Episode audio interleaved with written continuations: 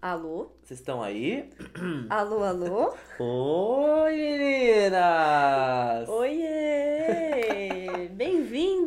Bem-vindos ao 33 episódio do podcast Numa, Tacada Só. Ai, eu adoro quando a tá gente começa a cada jogar. vez mais difícil falar o, O número, número. do episódio, hein? Beatriz, É. é, um desafio pra É um Beatriz. desafio. A gente vai, a gente vai superar esse Não, já desafio. consegui, já consegui, tá tudo bem. Vamos chegar lá. Quando ficar no, no 70, o quê? Ah, Heptagésimo? não, eu já falei, vamos deixar isso pra hora que tiver que se preocupar. Heptagésimo? Não, Um nem dia por é vez. Então tá bom.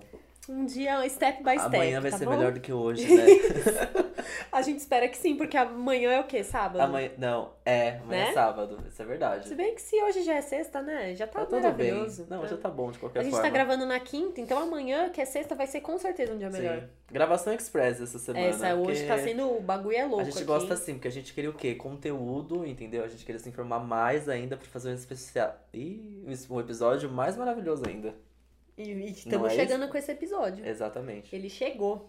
Mas quem que é a gente, assim, B? Só pra. Eu né? sou a Beatriz Viaboni, jornalista, Bacana. bordadeira, Bom, show de bola. uma menina do bem, coração bom, entendeu? Roqueira, Roqueiríssima e arroba B Viaboni nas redes sociais. bacana. Beatriz usou batom azul, gente. Ai, eu usei, eu não Nossa, acredito. tá aí, você vai conta pra gente quando você falar do Rock in Rio Pode hoje. deixar, você tem que contar. contar esse grande. Pode deixar. E você? Eu, eu sou o Gustavo Alves, arroba Henrique Gu nas redes sociais. E, cara, me defino uma pessoa muito parecida fisicamente com o Callum Raymond. Às vezes me confundem nas ruas, né? É, isso acontece mesmo, Mas eu gente. tenho é uma quê? loucura. Um, um, coração e uma maestria na cozinha como o Rodrigo Hilbert mesmo. Ah, é um amor da porra, né? É isso. É isso. E. Beehive. É, e Beehive, não, com certeza, né? É isso, Claro. né? Nascido e criado Beehive mesmo. que... E esse aqui, né? Esse aqui é o podcast numa tacada só. Ah, é verdade. é? Isso é Exa- mesmo. Uhum. Você escuta a gente. Esqueci como faz nossa apresentação. Você viu? A gente se perde. É só trocar a ordem que a gente se perde. Mas é o podcast numa tacada só, que você escuta a gente toda sexta-feira. É isso, né? Que Toda sexta-feira, no, no SoundCloud. soundcloud.com barra numa tacada só e nos aplicativos também de escutar podcasts, tanto no Android quanto no iOS. Isso, você também conversa com a gente no facebook.com barra numa tacada só ou pelo e-mail numa tacada só gmail.com. Conversem com a gente, por favor. Queremos conversar sobre todos os temas que a gente fala aqui. Queremos tecer. E uma coisa que a gente sempre fala no final, mas eu- ah, vamos começar a falar isso no começo, que eu acho importante. Ai, desculpa, chutei a B. Ih, já levei um chute embaixo da mesa, Que gente. pra gente começar a falar no, no começo é que tem uma playlist com todas as músicas do episódio. Sim, tudo, Isso é todas muito as legal. músicas que tocam aqui, algumas às vezes até que a gente fala sobre elas, você Estão- pode ó, escutar todas no Spotify na nossa playlist. Isso, o link fica aqui na descrição e aqui embaixo, meninas. Com o dedinho apontando pra baixo E agora. não esqueça de compartilhar o podcast, não só esse, mas os podcasts que você escuta com seus amigos pra Podosfera crescer cada vez mais. Podosfera é um nome bonito. né? Podosfera, eu me sinto na podóloga. Podosfera é bafo. Eu acho Podosfera eu acho uma coisa meio já universo, esferas do dragão, nada a ver, né, também. Mas tudo bem. É. Eu acho, me lembra podólogo, é isso. Tá eu parei aí. Parei nessa Podólogo, ref. jura? Mas, é, inclusive, fiquem de olho no nosso Facebook, que lá é o primeiro lugar que a gente divulga o episódio. Então, se você segue a nossa página no Facebook, você vai receber o episódio sempre fresquinho em primeira mão, Tá. Olha, coisa mais boa. né? Não Maravilhoso. é? Também achei. E a gente tem uma listinha de beijos Tem, hoje. hoje tem. Hoje a gente vai des, assim, distribuir, distribuir beijos. Vamos, hoje a gente tá beijoqueiríssimos. Beijoqueiríssimo. E o primeiro beijo que eu quero mandar é pra Juliana Bu, arroba Butelier, nas redes sociais, no Instagram. É Bu com dois Os e Telier de atelier, Butelier. Atelier da Bu. Ah, tá vendo só? Eu conheci a Juliana esse fim de semana, que tava no Rio de Janeiro. Ela é ouvinte do podcast. Inclusive, ela ficou me contando os últimos episódios que ela ouviu. Ela falou pra mim que ela demorou um pouquinho pra ouvir o The Orange is the New Black, porque ela não tinha terminado de assistir Ah, a série, sim. ela não queria spoiler, então foi um dos últimos que ela escutou e tal, mas ela acompanha a gente já faz um tempinho. E eu conheci ela no Rio de Janeiro, porque ela foi fazer um workshop de lettering com a Má. E eu fui terrivelmente, positivamente surpreendida quando ela trouxe um presente pra mim e pra Má. Até postei no Instagram. Nossa. Quem, quem me acompanha talvez deve ter visto. Que coisa mais linda. Que ela fez um desenho, meu e da Ah. Má, de irmãs, muito lindo, Lindo, muito lindo, lindo, lindo, lindo. Então eu já agradeci ela um milhão de vezes e vou continuar agradecendo, porque É o sentimento que fica de, poxa, eu não fiz nada para ela. O que, que eu dei para ela para receber essa coisa tão linda de volta? Então, além do post que eu fiz, eu quero agradecer aqui também e mandar um beijo porque ela também é nossa ouvinte, né? Maravilhosa. Então, um é beijo. muito bom quando a gente descobre pessoalmente, quando a gente conhece pessoalmente os ouvintes, que a gente vê que eles existem. Olha lá. Não é só minha mãe dando vários plays. Isso é bom, eles é bom, existem, é, é bom, é ótimo. Um beijo também, Juliana. Eu, eu vi também o desenho que você fez da Bey e da Mar, coisa mais linda. Arrasou muito. Muito fofa, Muito amei. fofa. Quem mais temos? Ah, temos um beijo também pra Tainá da Costa, que já é uma ouvinte nossa, que já aparece de vez em quando. E eu chorei de rir que ela postou, colocou um comentário em um dos nossos posts do Facebook com o gifzinho da foca da meia-noite, falando que não vê a hora da foca da meia-noite tocar e dar Amei. indícios de que é sexta-feira e de que tem episódio novo. Já usou a ref da Foca da Meia-Noite, já tá, ó. já, te- já tá no meu já coração. tá bem-vinda, tá? é? Já pode participar Total. do podcast. Totalmente. Tem também a equipe do blog The Trend Killers, que indicou a gente como na, numa lista de podcasts pra ouvir, indo ao trabalho. É, o Thiago e a Bia Bremer, muito obrigado. A gente ficou muito feliz quando a gente viu a indicação. A gente até postou na nossa página, mas fica aqui o nosso beijo na gravação. Sim, adoramos. um Muito beijo pra essa duplinha maravilhosa. Muito obrigado. Amamos. E o último beijo vai pra minha grande amiga de Poços de Caldas, Malu Sâmia. Ah. De Poços de Calda, porém radicada aqui em São Paulo. É radicada que fala? Ai, eu não, eu não usaria a Bom, palavra. morando em Sa- mora- Morane, Morane aqui em Sampa, né? Sampa Em é muito Sampa, feio, meu. Sampa. Só fala Sampa quem não é de São Não, Paulo, mas né? um beijo pra Malu. É verdade, só fala Sampa quem não é de São Paulo. É, então tá bom.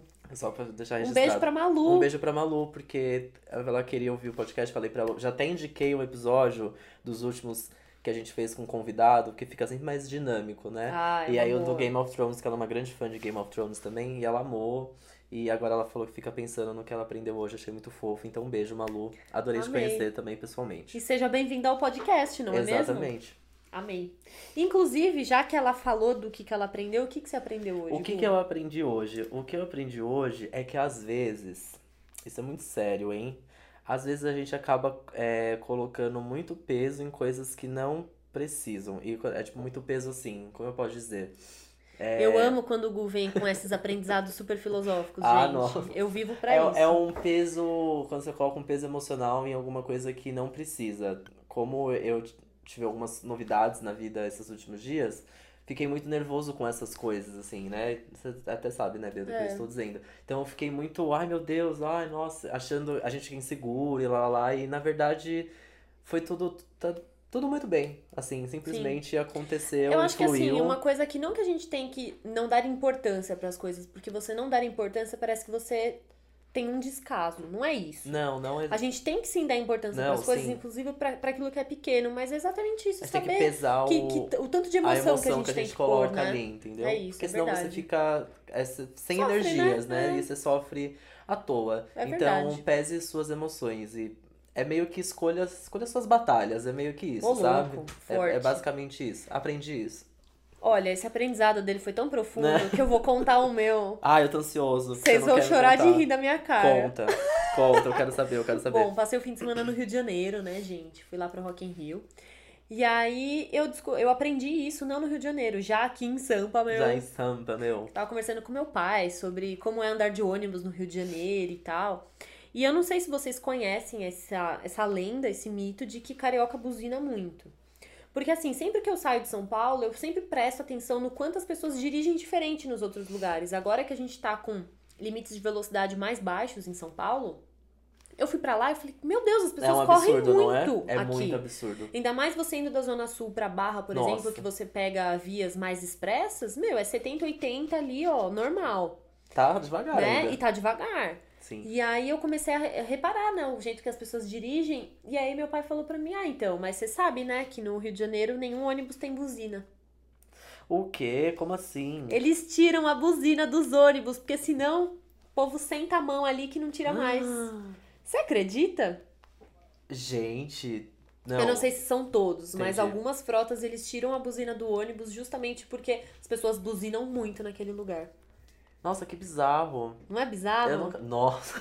E aí ele falou que inclusive tem alguns motoristas que já que eles não podem buzinar, eles ficam dando aquele toquinho no freio, porque o freio de ônibus, de caminhão é bem Faz barulhento, é freio a ar, né? Então ele faz aquele tch, tch, Sei. tch. Então eles ficam fazendo isso pra chamar atenção ao invés de buzinar. Nossa, morta, eu nunca reparei nisso. Não é um Nunca- aprendizado que tem tudo a ver com o seu aprendizado super profundo? não, super, super. Amei, que bizarro. Bizarro, né? Agora eu já tenho Mas que ir de novo agora, pra prestar eu, não, eu atenção. não, pres- não prestei atenção se eles buzinam tanto. O que é claro, isso é óbvio, é que, nossa, eles correm muito. Correm muito. Em é. relação a São Paulo, que tem é, limites de velocidades bem baixos agora, né? É, é muito bizarro andar de- quando você tá num táxi, num. Nossa, já peguei, já fiquei morrendo de medo. E várias vezes que eu peguei Então, táxi, como é eles muito- correm. Você fala, meu isso é Deus muito do real, céu, assim, o que tá acontecendo? A gente aqui diminui o, rit- o limite de velocidade, né? Fala, nossa, meu, não dá pra andar, demora muito. Mas é realmente tão mais seguro que a gente, quando vai pra um lugar que o limite de velocidade é mais alto, eu fico com medo. Então, mas eu também acho que é mais alto e faz um pouco mais sentido a- o limite de velocidade ser um pouco mais alto no Rio, porque, de fato, a maioria das, das vias que você pega, elas são muito expressas. Isso sim, é. É, tem, É tem, estrada quase, é, né? é, é- exatamente, é basicamente estrada e É. serra, né? Então, assim, você não tem, as, você não tem, é, sei lá, passarelas, calçadas, não tem pessoas ao redor, é muito É. difícil, ainda mais pra Tanto estrada, é, você é, não tem é muito diferente isso. mesmo. Mas, mesmo assim, é meio bizarro, porque a gente tá acostumado até com Enfim. vias es- expressas aqui a andar um pouco mais devagar. O que eu Pois gosto, é. tá? Eu É. estou- Enfim, estou se tem alguém aí do Rio de Janeiro e pode confirmar isso pra mim, se realmente tem buzina ou não, conta pra gente. Porque meu pai me contou, gente, meu pai é o tipo de pessoa que, assim, 80% das coisas que você perguntar pra ele, ele vai saber a resposta. Então eu Amo. confio, Amo. sabe? Eu apenas confiei Arrasou. nessa, nesse E sabe que fun fact Eu não sei se é uma curiosidade só do Rio de Janeiro, só pra complementar seu aprendizado, mas é no hotel que eu fiquei também no Rio, o número, o 13 terceiro andar não existia. Ah, é? Ah, outra coisa que é muito, muito real lá e que faz muito mais sentido é que aqui em São Paulo, pelo menos, eu não sei como é em todos os outros lugares do Brasil. Mas aqui em São Paulo, se a pessoa é, mora no. Deixa eu pensar, se a pessoa mora no segundo andar, o apartamento dela é. Dois, É, É 20, a pessoa mora no apartamento 23. 20, isso, e quem mora Então no é de- segundo andar. Isso, Lá não. Se a pessoa mora no, no terceiro andar, o apartamento dela é. Três 300 e e alguma um. coisa. E quem mora no trigésimo, é que não vai ter trigésimo, né? Mas seria 3 mil e não sei quanto. Nossa, muito... Mas até que faz mais sentido, porque eles, eles consideram como dígitos diferentes, entendeu? É, tá, faz Então, sentido. se a pessoa mora no apartamento 32, ela mora. Não, se a pessoa mora. É, Não, se ela mora no apartamento 32, ela... nessa lógica ela mora no terceiro andar. é. É, em São Paulo. Não, em Isso. São Paulo ela mora. Isso, ela mora no terceiro É. andar. Lá e seria no 302. 302. É. Que. Tá. É meio, meio Que deu um doido, nó né? aqui. Eu É. fui explicar e me deu um nó na cabeça. mas só a última mas- coisa do Rio é que lá também eles comem um lanche que eu amo. Que tinha perto no, do nosso antigo local de trabalho, como a gente mudou, enfim. é, que é o lanche com queijo branco e banana. Ah, é é verdade, uma coisa você muito adora cari- Eu amo, é uma é coisa verdade. muito carioca. É gostoso Parabéns mesmo. aos cariocas que conseguiram juntar parabéns, banana e queijo branco. Eu amo Quero mais ouvintes cariocas. Eu quero muito. Ficou aqui a minha dica. Aí, ó. E aí? Aí, ó. Eu não vou nem começar a zoar, Não, gente, não. porque eu não sei imitar. Eu também não sei. Acho acho que é chato. hora de ouvir uma música, Bora, né? bora ouvir uma música Então bem vamos. carioca. Ai, pronto. Ai, meu Deus, eu tenho até medo do que, que vem aí. Ai, amor. Tchau, já voltamos.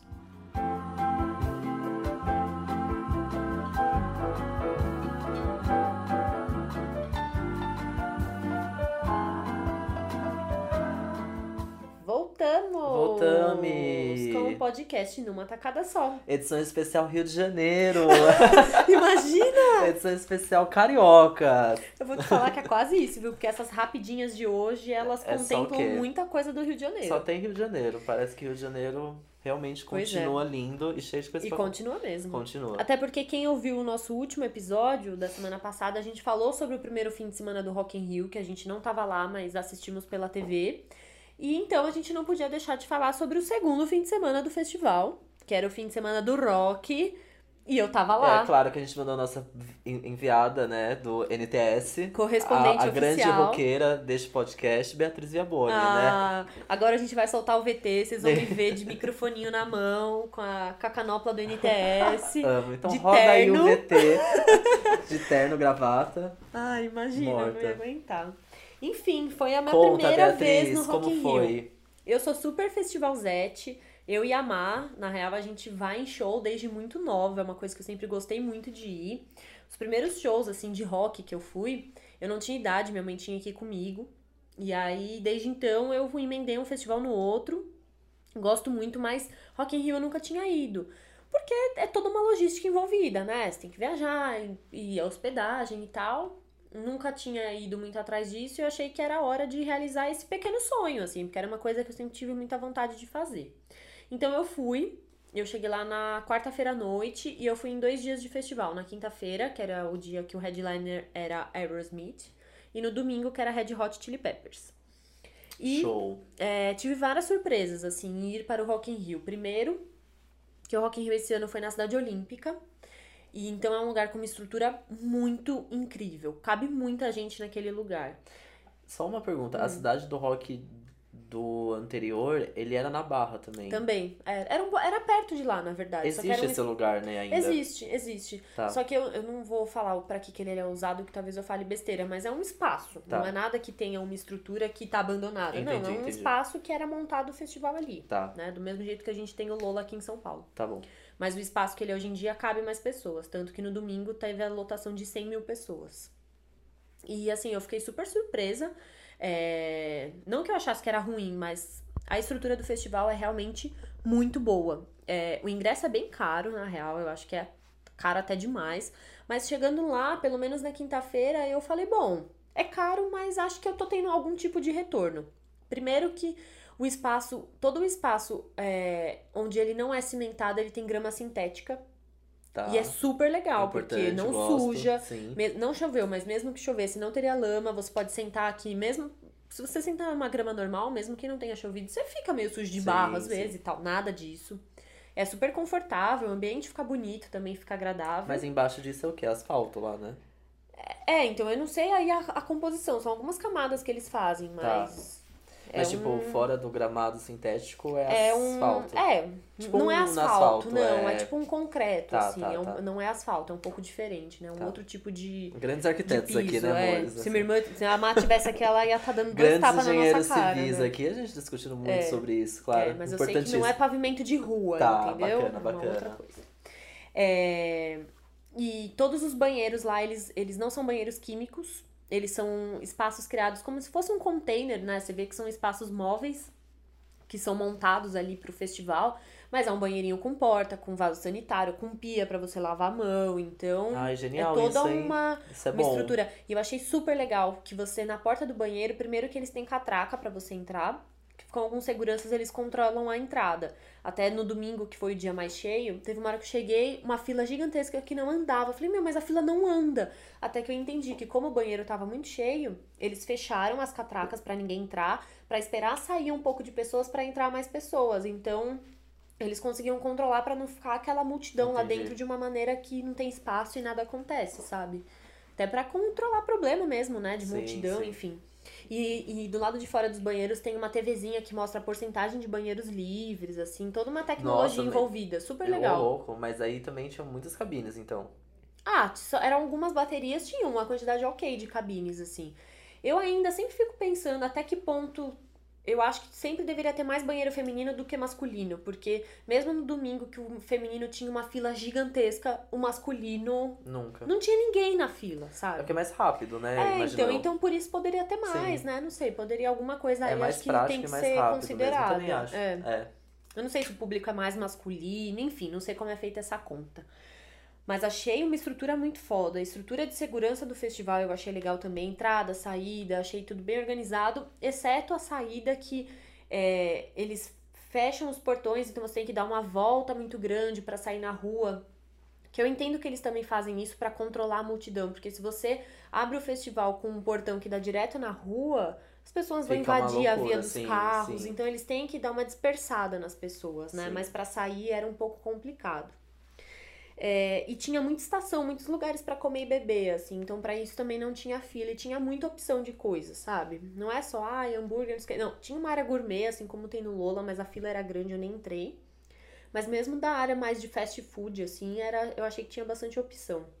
Tinha única coisa. Tipo, Habib só? é, tinha Não. Bob's, Habib's, Dominos. Ah, tinha Dominos. É, então ótimo. tinha uma- algumas franquias, sabe, legais. A única coisa que é um pouco ruim, que eles poderiam fazer um sistema unificado.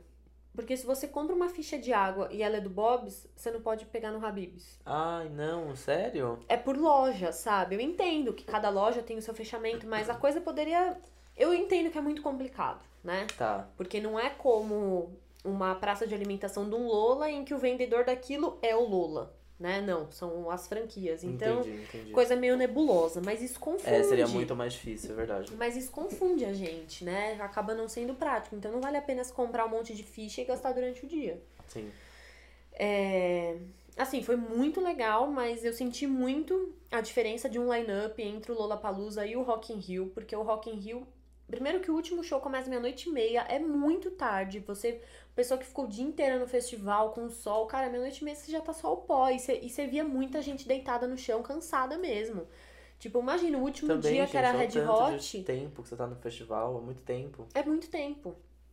Eu vi muita gente dormindo mesmo, assim. Você fica muito exausto. Eu acho que o show poderia começar mais cedo, porque, nossa, tem vários períodos ali que meio que nada acontece. Mesmo que você chegar lá e assistir todos os shows, é menos shows do que você veria num Lollapalooza, sabe? Se chega cedo no Lola, meu, você vê um Cage the Elephant, Sim. um Não, vai ter show Entendeu? rolando a, Alguma a banda qualquer nova, momento, vai ter show rolando. coisa. E o Rock in Rio não, né? E ainda eles têm muito... A escolha de bandas do Rock in Rio, a gente até falou um pouco disso, ela é esquisita, É parece que é uma é panelinha, estranho.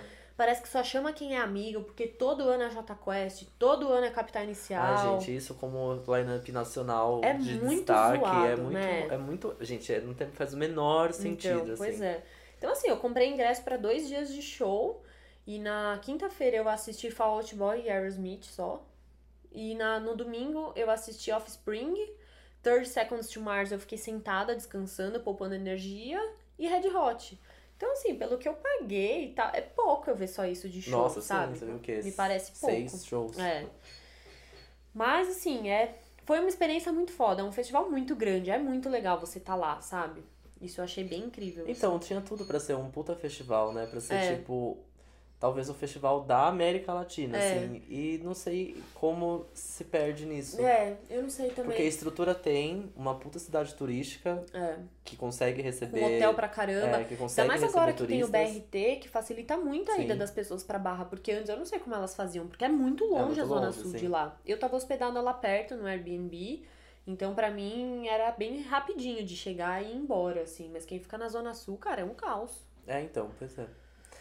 Mas, eh, não sei, o que eu penso, eu não, não tenho essa vontade de ir pro Rock in Rio, só se fosse uma coisa muito assim, tipo, sei lá, não sei, um- uma Beyoncé É, me levaria até lá, um line-up que valesse muito a pena. É, Mas, eu não sei, eu vejo ele como, ele tem tudo pra ser o puta festival, de alguma mas ele é forma ele, é, amarrado, ele é atrasado né? em alguma coisa. É mesmo. E eu acho que ele é atrasado no que ele realmente precisa entregar, que é É música. música, é verdade. Então, é, é, sei lá, não tem essa vontade, assim, não parece que o festival não conversa muito comigo, assim, É. não tem muita a minha cara, mas Assim, eu fui, foi incrível, mas talvez no quesito música, pra mim foi um pouco frustrante, sim. é, então. Eu achei que eu, que eu ia. E também por ser muito grande. Se você não ficar o dia inteiro sem ir no banheiro e sem comer nada, você não vê o show num lugar legal, sabe?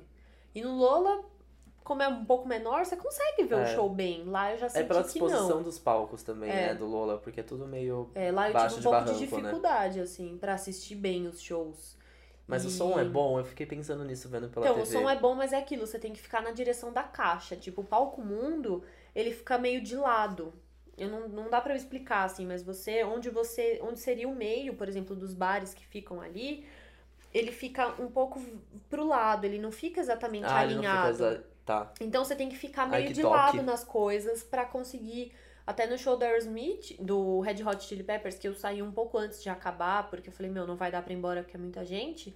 Quando a gente tava mais longe do palco, que a gente falou, caralho, olha como o som daqui é bom. A gente tava muito longe, mas a gente tava direção. 100% na frente do palco. Aí o som era muito bom. Ah, entendi. Então Se você que fica ficar- mais de lado, dependendo do lado que você fica, não tem tanta caixa de som. Então você não consegue ouvir tão bem. Entendi, entendi. Por isso que eu achei um pouco difícil ver um show com muita qualidade lá, sabe? Mas foi incrível, assim. Mas, por exemplo, eu não sei se eu iria de novo. Não vou dizer que eu nunca mais iria, mas, porra, pela grana que é, pela logística que tem que ser pra gente ir, só sendo um line-up que vale muito a pena. Porque Sim. de resto eu vejo tudo no Lola e em outros shows individuais, sabe? Mas foi muito foda. É. Foi eu muito legal. É sim. mais uma pra falar pros filhos que eu fui e eu tava lá, sabe? Eu imagino que sim, deve ser uma experiência É. muito legal. Estava no Rio, vi muita gente animadíssima É, pro Rock in Rio. Não, é muito legal. Eu me senti um peixinho fora da água que não estava, não estava lá pro Rock in Rio isso, e não é. estava querendo ir pro Rock in Rio, mas enfim. Parece, parece ter sido um, um festival É. pra quem estava lá muito legal. Não, foi eu muito vi legal. pela TV, O que, que você assistiu pela TV? eu assisti um pedaço do Guns, que fez um show gigantesco. É, verdade. tenho lá minhas dúvidas quanto à qualidade do show, mas enfim. É, eu vi um pedaço, os pedaços também do 30 Seconds to Mars que eu achei tenebroso. Desculpa pra quem gosta de 30 Seconds to Mars. Nossa, Mas assim, é, é difícil, porque um cara tem que fazer um show de uma hora e meia e o setlist dele tinha, sei lá, nove músicas. Então era óbvio que assim, ele ia enrolar, enrolar, enrolar. E aí na hora que eu vi o Projota, eu falei, gente, não, o que tá acontecendo neste É. lugar, sabe? Eu falei, não. eu Não assisti dá. esse show sentada, tipo, exausta. E eu olhava pro. Eu assisti do telão do, de um stand, de tão Uhum. longe que eu tava. Eu olhava pro telão e falava, gente, mas o que que tá acontecendo? Porque É, o então. cara come açaí, aí o cara corre pra pular de tirolesa de novo, De que novo, ele já fez isso da outra vez. mesma coisa. Aí chama fã pro palco. Aí chama 50 fãs pro palco. E é tanta coisa que eu falo, meu, o cara não cantou. Não cantou, E quando gente, ele é tava muita cantando, ele tava o música. quê? Ô, É, esperando isso. as pessoas fazerem ô, ô, ô também. Sabe? Eu acho que pra quem é fã, eu não sei se foi frustrante, porque pra mim foi muito esquisito. Não sei, assim, eu, eu conversei com o Jared Leto, eu já falo sobre isso, mas não falei com ele sobre o show. A gente, grandes amigos, né? Vamos tomar açaí juntos. Não, mas é, eu tinha uma das meninas que estavam pra entrevistar o Jared Leto também, ela era muito fã da banda. E até ela mesma falou, ela falou, nossa, na hora que eu vi o setlist me- já me desanimei na hora, porque era um Muito setlist curto. pequeno, É, pra um show de festival que geral, né, geralmente é grande. é. Ela falou, ai, vai enrolar, certeza que ele vai subir na tirolesa de novo, certeza que ele vai ficar. Então, Então, acho que até depende, assim, né? Se você é um fã que sabe identificar que o seu artista tá fazendo uma coisa ruim, seu, né, seu ídolo tá fazendo uma coisa ruim, não foi um show bom, imagino eu. tem gente que aceita tudo cegamente, acha que tudo é sim. perfeito, né? Mas eu acho ele uma estrela complicada, né? É, Imagina você dividir banda com ele. ai, não Você sei. tá lá querendo fazer música e o cara enchendo o saco, super estrelinha, sabe? É, parece que ele gosta um pouco de uma atenção, mas Ah, enfim. só um pouquinho, só um pouquinho. né? Acho que coisa pouca. Só um pouquinho. Mas o que mais você viu que você gostou muito? É... Ah, e Aerosmith pra mim é sempre bom. Foi o meu Ah. terceiro show deles. Curti muito. Queria tanto, nunca dá certo, gente. Maravilhoso. Nunca dá certo. Fall Out Boy, eu não lembro se eu já tinha assistido. Eu acho que já, mas é um show muito legal. Os caras Divertido, né? muito, eu muito gosto bons. do Fall Out Boy. E o vocalista canta pra caralho, ele tem uma voz muito legal, eu acho muito foda. Offspring é uma banda super na adolescência, eu não vi o show inteiro, na hora eu tava comendo uma esfirra de 15 reais. Porque, gente, a esfirra do Habibs, que a gente paga 70 centavos, lá custa Eu 5 fiquei reais cada chocado, uma. gente. A gente paga 60, ce- sei lá, 70 80 centavos. centavos, não Ah, custa nem um real. Lá custava 5 cada uma. Ai, que bizarro. E Red Hot Chili Peppers foi muito foda, só que eu já tava muito cansada e muito longe, porque domingo tava muito cheio, de um jeito ruim. Aham. Sabe quando você sente que eu não tava me sentindo segura lá, porque você vê que tem uma galera que você fala, nossa, não sei, um público muito diferente do que eu vi na quinta-feira. Não é sendo preconceituosa, não é sendo, ah, eu paguei, eu quero estar só do lado de gente bonita. Não. Sabe quando você vê que tem uma galera que tá lá que você sabe que não tá pra curtir o show? O pessoal foi porque tá com os amigos bebendo e pegar mulher, sabe? Esse astral Uhum. no show. E eu não vou no show pra isso, então pra mim é muito esquisito. Então eu acabei vendo Red Hot muito de longe, assim, não consegui curtir do jeito que eu curti o outro show deles que eu fui em São Paulo em 2000 e alguma coisa que eu não vou lembrar. Mas foi muito foda, assim. Mas foi esquisito ver show. Eu não vi do mesmo jeito que eu vejo Que nos outros é. lugares. Eu imagino. Isso foi bizarro. E outra coisa que eu fiquei questionando muito foi o grande hype por trás do festival, assim. Que é uma coisa que parece recalcada da minha parte de falar, ai, tá reclamando só porque não ganhou ingresso. Gente, se eu tivesse ganhado ingresso, é ótimo que eu, é óbvio que eu teria achado maravilhoso. Sim, Mas eu fui porque eu paguei. sim. Mas a sensação que dá é que tanta gente que ganha que parece que a gente que paga é trouxa, sabe? Não, é tão parece, esquisito parece isso. que o que eu achei era, era tanta gente, de tanto, assim, ficou sem uma, um critério. Parece que é, perdeu, perdeu seu critério de... Mas todo Rock in Rio é isso. Todo, É. todo, todo Rock. Era, se não me engano, era o Rock in Rio que tinha a lista do Vipinho, Vipão, sei lá, uma coisa assim. Esse era Eu do carnaval, enfim. Mas é tipo. per- perde a mão, parece que as marcas perdem a mão, assim, do que. De quem. De, por um lado é bom, É. porque atira pra tudo quanto é lado, sabe? Então, É, com certeza lado- sua marca vai estar em todos os lugares, mas Sim. não Mas será que vai o tá? festival, Mas entendeu? será que vai, tá? Porque isso foi um questionamento que eu tive muito também, que aí é uma coisa até pra que parte, acho que a gente sente isso, porque a gente trabalha com comunicação. Então eu fico imaginando a marca que convidou, sei lá quantos blogueiros sem blog pra ir. Eu, eu aprendi essa expressão e eu vou só usar Blogueiros ela. sem blogs, amei, tá? E aí a pessoa vai todos os dias e aí ela usa look de outra marca, porque essa marca não é de roupa. E aí no fim ela não assiste show nenhum direito, porque ela não tem conexão com nenhuma daquelas nas bandas. bandas. Tem várias pessoas que estavam ali, elas não têm conexão com música, não conhecem nada de música e não é nem de, ai, tem que manjar, não é isso. Eu também não entendo. É apreciar mesmo. Sim. Uma conexão de gostar da coisa. E aí a pessoa fica ali no camarote com outros blogueiros sem blog. E o que, que ela entregou pra marca também? O que, que ela tá dando de retorno pra marca, sabe? É, então. Eu não sei. É, é meio. Eu não sei. Pensando como marca, por isso que eu achei que, Acho assim, não, não houve critério nenhum, assim, é tipo. É. Sei Então- lá, eu achei, achei. Nossa, muita gente lost naquele lugar, só isso. Então eu achei esse. o hype do Rock in Rio, eu achei meio. Mas todo ano é. Todo Uhum. ano. É, acho que como eu tava lá foi onde eu realmente vi e senti, assim, né? Meio O bizarro. Rock in Rio é muito isso. O que você não vê muito no Lola. Não comparando, é assim, tá comparando o festival com outro, porque Não, são dois porque são os festivais dois grandes que a gente grandes, tem aqui exato, no é. Brasil. Mas o, o Lola tem muito isso, tem, ah, mas acho que o do que eu já vi de marca, eu já fui pra uma marca um ano, É. fazia um pouco de sentido, todas aquelas pessoas estavam ali, entendeu? Entendi. Conversava com a marca, inclusive, também, sabe? É. Então, bom. Acho que também como o o Rock in Rio é no Rio, tem muito global. E aí é de É. onde aquele, aquele vipão maior, assim, do Rock in Rio, que saiu, né, os grandes clássicos, né, do Hoje é Dia de Rock Bebê. E aí Fátima Bernardes com os filhos. Esse Amo. ano teve Glória Maria com filha, né, tipo, filho, não sei agora, não lembro. É uma, uma galera, é engraçado, é né? bom, aquela é- Vira um grande evento social, Sim, assim, sim, da sim. cidade, né? É meio um eventinho de globais. É. Mas é, é da Globo, festival, enfim. É. O hype Não é nem vai que a Globo transmite, eles são meio que donos do Sim, negócio, eu sim, sinto, é. né? Não, mas é mesmo. Sim. É bizarro. Acho que isso também parte da escolha das Influencia, é. bandas, enfim, é todo um, um outra coisa que o buraco é mais embaixo e a gente nem faz ideia, né? Sim, sim. Mas esse hype sempre existe. Mas, Acho- meu, sair de casa sempre vale a pena, Uhul! viajar é sempre incrível e viajar por música é uma coisa que eu espero que eu sempre faça porque é muito bom, é uma sensação muito boa. Isso aí, muito legal. E você Muito me bom. conta como foi esse eu encontrinho conto como com o foi Jared o Leto. encontro com o Jared Leto pós Rock in Rio. Eu só vou voltar no Rock in Rio uma coisa que eu precisava desabafar, Conta. gente, com vocês. É, se vocês sentiram isso também, me avisem, porque a gente precisa compartilhar disso. Eu achei a maioria dos shows pela TV, claro, né? Porque eu não estava lá. E aí, é, a pessoa que estava do lado da Didi, que é, Rodri é Rodrigo alguma coisa, assim, longe de mim criticar, porque eu sei como é difícil fazer um ao vivo, eu sei disso. Não, não quero.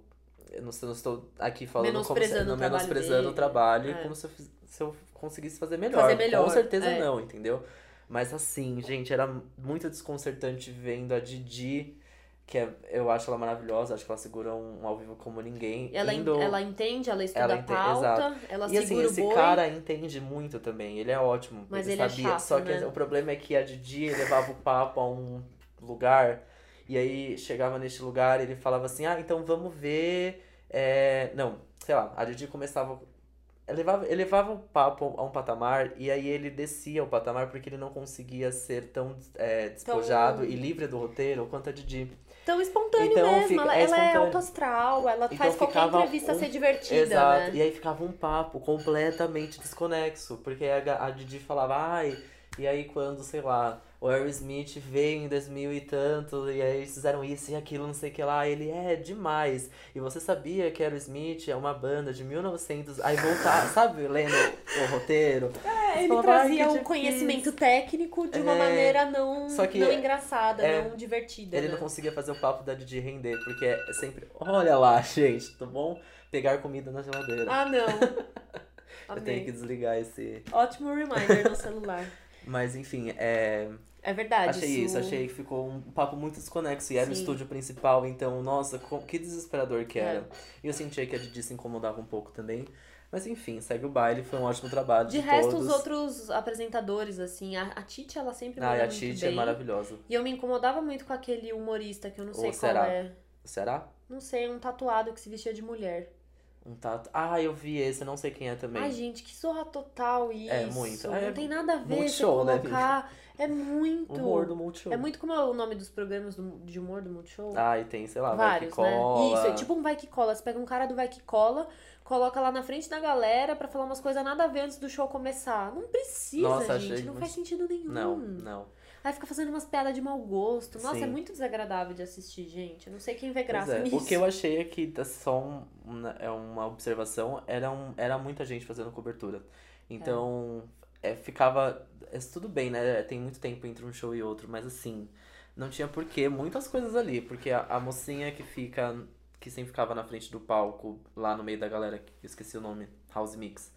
Eu acho ótimo ali um, um- uma. Olha, eu, né, querendo também palpitar, mas eu achava que o suficiente era essa, essa pessoa do House Mix que, fica, que, é a- que fica na frente do palco É mesmo. a Dedé. Acho que É. é. Dedé o nome dela ou é Didi também? Não, ou é Dani. Enfim, Dedé. tá tudo ah, bem. tá, tem a Dani também, é, É. verdade. Tá vendo? É muita gente, É. vai aparecer. Ah, porque tem a pessoa que fica no camarote. Isso, tem, a, tem a, essa que fica no camarote, é na House Mix, aí tem o estúdio principal, que é a Didi e o mocinho, Que é que, acho que é Rodrigo, que é palco. atrás do palco. Aí tem o Glass Studio, que é o que fazia live no isso, YouTube. isso, que acho que fez todo sentido, porque, enfim, tava fazendo uma coisa também pro Um digital. segunda tela. Exato. E às vezes aparecia na tela também, acho legal. É. E aí tinha o Didi, e esse humorista, e o, o Ceará também no último dia, no, na plateia mesmo, lá e na a frente. Titi na... também, que ficava na e a plateia. Titi, é. Mas a Titi ficava também backstage, É. plateia, backstage, plateia. Então, assim, Aff, muita Maria. gente. Talvez só o House Mix, o estúdio principal e plateia, tá ótimo, entendeu? Acabou É, e vida que muita segue. coisa, É né? muita coisa. É Então, meio achei um- forçadão. Nossa, tudo muito confuso, mas enfim. É confuso, É é, confuso. muita, É é muita muita gente. ideia. É muita gente falando. Mas enfim, partindo do papo que foi a minha entrevista com o Jared Leto. E... Fui entrevistar o Jared Leto sobre o filme Blade Runner 2049, que é uma continuação do, do Blade Runner, primeiro, Uhum. o primeirinho. The Original, The Original, que foi lançado em 1982 morta. com Harrison Ford. E aí, uma puta franquia, um grande clássico. Eu não era, não, não tinha muito conhecimento desse universo. É, não é Acabei- da nossa geração Exato. esse filme, né? Acabei entrando mais nesse universo pra poder me preparar pra entrevista. Amei, achei sensacional a ideia do filme. É, vi algumas cenas do novo, não posso falar nada que agora que eu lembrei tem embargo. É, então, fico mesmo. quieto. Mas da entrevista com o George Leto, eu posso dizer que foi um grande encontro de pessoas, eu e ele. Não, foi assim. É, Jared Leto é um. É uma pessoa que é um pouco Difícil. difícil, excêntrica, né? Ah, primeiro, eu tava muito desconcertado com aquele show que ele fez um dia antes. Eu falei, nossa senhora, que ele vai. Eu pensei em muitas coisas, ele vai estar muito cansado, ou ele vai estar irritadíssimo que ele tá tendo que fazer isso aqui no Brasil, além do show do Rock in Rio. Eu acho que ele é uma pessoa que, historicamente, não é uma pessoa que você vai entrevistar falando, nossa, acho que vai ser muito bom. As pessoas vão com medo É, de talvez. ser maltratado Então, por mas ele. aí, e aí eu vi a entrevista dele com a, com a Titi, né, no domingo. Nossa, ele tava super animado. Tava super de boa, super É. brincalhão. Aí eu falei, bom, acho que amanhã o humor dele vai estar o quê? Ótimo. Não estava ótimo, porém não estava ruim, tá? Podia ser pior. Podia ser pior, ele não me tratou mal em nenhum momento, tipo, algumas coisas aconteceram aqui, eu, tipo, eu cheguei e ele não saía do celular, então eu, tipo, já mandei um nice to meet you e ele nem aí, ele não saía do celular. E o meu tempo começou, a da entrevista começou a correr e ele estava no celular ainda, então tive que dar um, tipo... Você tem que falar pra ele, querida, você É. olha pra mim quando eu falo com Eu você. queria muito dar uma de Ana Maria Braga nessas horas. Nossa, como eu queria. Queria muito. Mas enfim. E aí tive que dar um. Tipo, oi Jared, tudo bom? Vamos lá conversar e tudo mais. Ele saiu do celular, enfim. É, tava um pouco cansado de pensar um- mesmo, percebi isso. Mas ele se investou a falar, foi uma entrevista super legal. Rendeu. Rendeu, rendeu. Ele tem. tá animado com o filme. É que o filme foi gravado há muito tempo, então, tipo assim. O cara acabou de fazer um show. É outra que coisa ele- que tá é, fresco na cabeça, né? Exatamente. Então, É uma per- situação um pouco. É difícil mesmo, imaginei isso. É, verdade. E com certeza ele não estava preparado pra responder tantos jornalistas assim. Mas foi uma entrevista legal, ele tem uma visão muito legal. Tinha uma, uma das perguntas era sobre o futuro, né? Como ele via a gente em 2049. Aí deu uma resposta bem de Leto, assim, bem viajada, umas coisas muito tem a ver com um pouco do vegetarianismo, que ah, e se a gente continuar nesse, nessa, nesse ritmo, ah, eu, eu vacas, tinha, quando você carne... falou a pergunta, eu já pensei, a resposta dele é apocalíptica. É, é, e é? aí ele respondeu coisas bem apocalípticas, aí eu tive que dizer, tá, mas e coisas boas, né, que a gente espera pro nosso futuro. o que você espera de bom pro e nosso o otimismo, futuro? Exato. onde? Mas aí também, enfim, acabou sendo outra resposta meio apocalíptica, mas é, uma, é, meio, é meio dele, assim, né, então, enfim, foi ok, a entrevista foi super legal, ele é uma pessoa ok. Eu amei a experiência, fazia muito tempo que eu não entrevistava ninguém. Então, foi legal. Eu entrevistei pela MTV Brasil, né? Que é o lugar que eu trabalho, né, gente? No Mas, caso, enfim, no pessoal. caso, o lugar que eu trabalho. Mas foi legal, daí, enfim, a entrevista entra, sei lá, em alguns. O filme estreia nas próximas semanas, dia 5 de outubro. Estou bem animado para assistir, vai ser bem legal. Então, quando o filme estrear e a gente assistir, a gente pode retomar sim, esse sim. assunto, né? E, cara, é um, é, é, o personagem dele é muito bom. E é aí que tá, porque eu acho que ele deveria se focar mais na carreira de ator dele do que de ele música. Ele é um bom ator. Ele é um bom ator. É. Sabe que o personagem dele é cego, né? E nas ah, é? gravações ele usou um método que ele realmente ficava quase 100% cego durante as gravações. E aí o diretor, que é o Denis Villeneuve, Villeneuve, Villeneuve, que é o mesmo diretor de A Chegada, ficou chocado com, com o empenho dele, assim, tipo, na, na atuação, porque ele meio que se cegou para viver esse personagem. E como ele fez isso, pode falar ou não? Não, é, é, é, ele é tipo uma lente de contato mesmo que deixa você praticamente cego. Caramba, pra, então, ele, realmente pra ele realmente ter esse feeling Exato. e representar isso. Sim. Que legal. E parece um personagem bem legal, assim, ele é meio que o vilão da, dessa, dessa, no, dessa continuação. E ele tava bem animado, ele gosta muito desse personagem, pelo que ele falou pra mim. Ele gosta bastante. Ai, quero ver esse filme, Parece ser bem legal. Ah, tem o Ryan Gosling, tem a Robin Wright do, de House of Cards, tem uma Nossa, galera. amigo, tem o vamos marcar esse date só já. vamos, só vamos. Tem Harrison Ford de novo. Nossa, já fui então. É maravilhoso. Também Amei. parece ser bem legal. Que legal. Mas é isso aí. Então, um beijo, Jared Leto. E logo que eu saí da entrevista, ele pediu um açaí. Morta. Ele tava só esperando ele isso. Tá realmente ele perguntou nessas, quanto né? tempo falta e a, a empresária dele respondeu e ele disse: tá aí meu açaí. What about my açaí? Exatamente, ele só queria o açaí dele. E aí, o... quem entrevistou ele logo em seguida foi o meu amigo da Rolling Stones, o Lucas. E aí ele falou que durante a entrevista com, com ele, ele estava realmente comendo Ah. açaí e eles entraram numa brisa de açaí. Ou seja, Nossa, ainda essa entrevista deu certo, eu né? amo, eu quero, tô louco pra legal. ver, tô louco pra Nossa ver. Amo, Senhora. amo. Ou seja, um grande fã de açaí mesmo. É, É muito isso. bom. Tá certo, É isso que eu então. tenho a dizer sobre este grande papo que tive com o Jarad. Jarad. E isso resume a nossa, a nossa ida ao Rio de Janeiro, não é Isso mesmo? resume, é verdade. E a gente se encontrou no Rio, claro, foi super legal. Não fomos para o Rock in Rio juntinhos, porém é óbvio que a gente ia se encontrar, né, Ah, com amores? certeza rolou encontrinho no ITS, né? Ah, gente. Obrigado a todos os fãs que foram. ah, né, o quê? Dois, a Marina e o Marcelo. Obrigado. Isso, obrigada, viu? Seus lindos, sempre presentes, um beijo. Exato. E de último assunto que a gente trouxe, que é o mais quente, que a gente pode falar rapidamente, assim, o que a gente ficou animado, é o line-up do Lola. Falando em festival, Falando né? em festival, nossa, esse, esse bloco rapidinho foi um grande festival. Foi. Bloco Festivalzinhas. Gosto de festivalzinhas. E que saiu o line-up do Lola finalmente, né? A gente já tinha alguns nomes que parecia que ia vir ou não. Já estavam especulando. Exato, e agora confirmados tudo, os headliners são Pure Jam, é, Red Hot, mais uma vez. Eu fiquei bem feliz porque eu não consegui ver o Red Hot no Rock in Rio e nunca vi no show deles, então lá vou eu. E The E The Killers, Killers, que finalmente. já foi.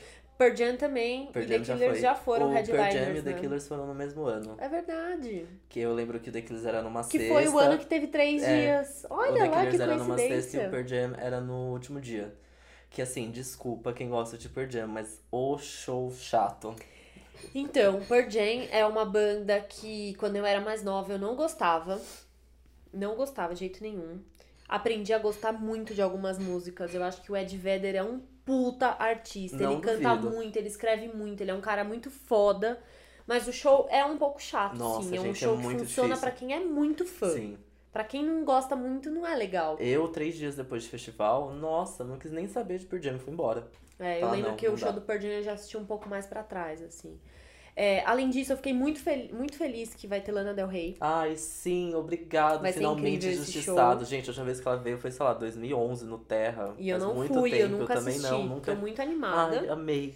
Obrigado. Tô muito animada, Quem acho que ela mais? vai, vai surpreender de alguma maneira. Eu vi que vai ter Royal Blood, que é uma banda Ah, sim. muito legal, eu adoro. Nunca vi, tô super animada também. Vai ter Imagine Dragons. Você foi no Imagine? Você não gosta muito, né? É, Nossa, acho tão Eu lembro sem graça. do... Eles vieram em 2000 e alguma coisinha. Eles já Nossa. vieram no Lola, que era quando eles estavam, tipo, estouradíssimos com a, com a É. música, que eu já esqueci qual é também. Mas eu lembro que eu fui ver o show, eu Radio- amei, mas eu tava... Radioactive. Não, É. essa é depois, né? Radioactive. É, mas deve ter uma antes. Essa eu acho que veio depois, né? Enfim, mas foi um show, eu amei, mas eu tava bêbado, né? Talvez seja por isso. Eu amei, me diverti muito. É um rock que, Eu que acho tem batida, né? Amo. Cold, eu acho Imagine Dragons o, o que há de ruim que virou o Coldplay. Nossa, Porque assim, eu gosto de Coldplay, Sim. gente, mas eu vou ter que ser a chata de falar, gosta de Coldplay antigo, mas novo é é, mesmo, ruim. mas é. Gente, você pega aquele aquele álbum com a capa é branca do Coldplay, Another Place on the Head, Another- o Não. nome grande. A Head Full of Dreams? Não, esse é o último. Não, não, é uma capa branca lá atrás. Lá atrás, ah, Eu vou ter que pegar o nome agora pra falar. Achei aqui o nome, gente. É a Rush of Blood to the Head. Esse álbum é de 2002. é E o tem- álbum dos hits. É o álbum dos hits. In My Place, The Clocks. Scientist, Clocks, God Put a Smile Upon My Face. Nossa, sim, Nossa, é maravilhoso. Então, assim, esse é o Coldplay que eu gosto. entendi. E aí, hoje em dia, é muito... Eu, fui- eu fui no show, né, no último que eles em 2015, se eu não me É. engano. É, ah, é que eu É um gosto show muito. lindo. É, é que é lindo, mas ao mesmo tempo, porra, ai, é, não, é, não é muito Coldplay, né? Porque é aqueles papel voando colorido, É um as show, é um bolas. show visual. É, mas é um visual meio, meio Então, infantil, e, parece. É, e pra mim, Imagine Dragons é essa fase do Coldplay. faz Não é parecido? Parece um pouco. Eu acho que parece É. um pouco mais que um 30 Seconds to Mars, porém melhorado, assim. É. Porque tudo é muito. Ah, eu já até falei isso aqui, né? É. Muito. Ah, muito gritaria, assim. Mas enfim, quem mais? Ah, Chance the Rapper, estou animadíssimo. Fiquei muito feliz. Assim, eu, eu estava esperando muito o Kendrick Lamar. Uhum. Muito, Queria muito queria também. muito. Eu até tinha falado num especial do Lola que a gente fez no começo do ano, eu queria muito ver um Kendrick Lamar. Não, não foi possível, mas poxa, nossa, Chance the Rapper, eu me senti assim completamente injustiçado. Fiquei muito feliz, eu gosto muito do CD dele, eu achei ele muito foda, eu acho que o show dele deve ser incrível. É. que mais que eu fiquei muito animado? O Anderson Peck, nossa, chega, pisa menos. Odiei que ele ficou lá pro final, tá? Não gostei, que nos nominhos aí. É, ele já tá aí numa sétima linha, É, quase, não, não, né? não. Anderson Peck merece estar bem lá em cima. O cara é muito foda. Eu acho que eu já até falei dele aqui também. Ele tem um CD chamado Malibu. Escutam, escutem, é muito foda. Que mais que eu fiquei animado? É, Khalid, gente. Khalid. Ai, eu amo muito esse mocinho. Ele tem um CD só, eu amei muito, amei muito. Ele é tipo a Lorde quando veio, que só tinha Hum. um CD e, e tava começando a ficar bombadinha. É o Khalid, gente. Vocês têm que assistir o show dele, porque esse menino aí vai. Vai pra cima. Vai pra cima deles, Neymar. Olha, Liam Gallagher acho desnecessário, Ai, gente. preguiça, Ninguém aguenta quero. mais. Mano Brown, amei. Aliás, Então- a gente precisa falar sobre o line-up nacional do É Lollapalooza, isso, o né? Lollapalooza, ele já dá, ele já olha pro, pro, pra música brasileira de um jeito que o Rock Nossa, in Rio não olha. completamente diferente. Então a gente tem aqui Mano Brown, Tem Lineker, Lineker, tem Mamundi. Mamundi, Vanguard. Brasa, Brasa, que agrada muitas pessoas. Francisca Elombre. Tem muita tem coisa uma legal. galera, tem uma galera nacional muito, muito, Rincon. muito legal. Cara, Mamundi, eu, eu quero muito ver esse show. Eu sou muito. Gosto muito da música dela, nunca fui num show dela, tô muito feliz. E Lineker a gente tem que ver de novo. Vamos ver de novo, é tem óbvio. O que mais que tem de. Enfim, tem umas coisas legais. Ai, gente, o Tyler The Creator. Nossa, é outro que eu amei também. É outro que devia estar bem mais aí pra cima. Não gostei, não, que ele tá lá, bem lá embaixo. Esse cara é um gênio, amei. Ele tem um álbum novo chamado The Flower Boy. Vão, ass- vão assistir, eu acho. Vão ouvir também. Que é muito foda. E é um grande amigo do Frank Ocean, né? Ou Bom, seja, então já vimos que esse Lola 2018 vai ser o Lola em que o Gu vai me fazer gostar de outras Nossa, coisas. Do mesmo vamos. jeito em que antes do Lola 2017 eu aprendi a gostar de The Weeknd e a gente fritou juntos no Muito, show. muito, muito. O ano que vem promete, né? Oh, nossa. Ó, já vou te fazer, já vou te colocar na sua listinha. O Coloring Book do Chance, Tá. o Flower Boy do Tyler e o Malibu do Anderson Peck. Só pra gente. Gente, nesse momento. Você me manda um do Royal Blood, porque eu, eu escutei Fechou. só hits. Fechou. E eu vou falar pra vocês que nesse momento, esses três nomes que ele lançou pra mim, na minha cabeça, eles ainda são a mesma pessoa. Eu vou ter que aprender a diferenciar, porque eu não conheço, não, não, entendeu? não são. É tudo diferente, é tudo bem diferente. Ai, amei, amei, Vai Amei. ser ótima essa experiência. Já amo. Estaremos Enfim. lá todos os dias, tô nem aí. Estaremos, gente. A NTS, vai fazer NTS, cobertura, enviados oficial. especiais. A gente acabou de reclamar dos influencers que foram e a gente vai ser convidado. Mentira. Ai, Mas ai. enfim, Estaremos lá. Sim. Enfim, rapidinhas. Rapidinhas, a nem Rapidinhas um pouquinho longas, É, né? foram bem longas, a gente nem falou que é o quê, né? O bloco que você não poderia deixar de ficar sem saber. Eu não acredito! Mas tudo bem, né? Depois dessas informações, assim, essenciais pra existência aqui na Terra, pra Realmente economia foi um brasileira. bloco que não tinha como vocês seguirem em frente, né? Exatamente, a economia brasileira depende muito disso aqui. Não, então... Tudo que rolou de entretenimento musical na última semana tá nesse Exatamente, bloco, né, com amores? certeza.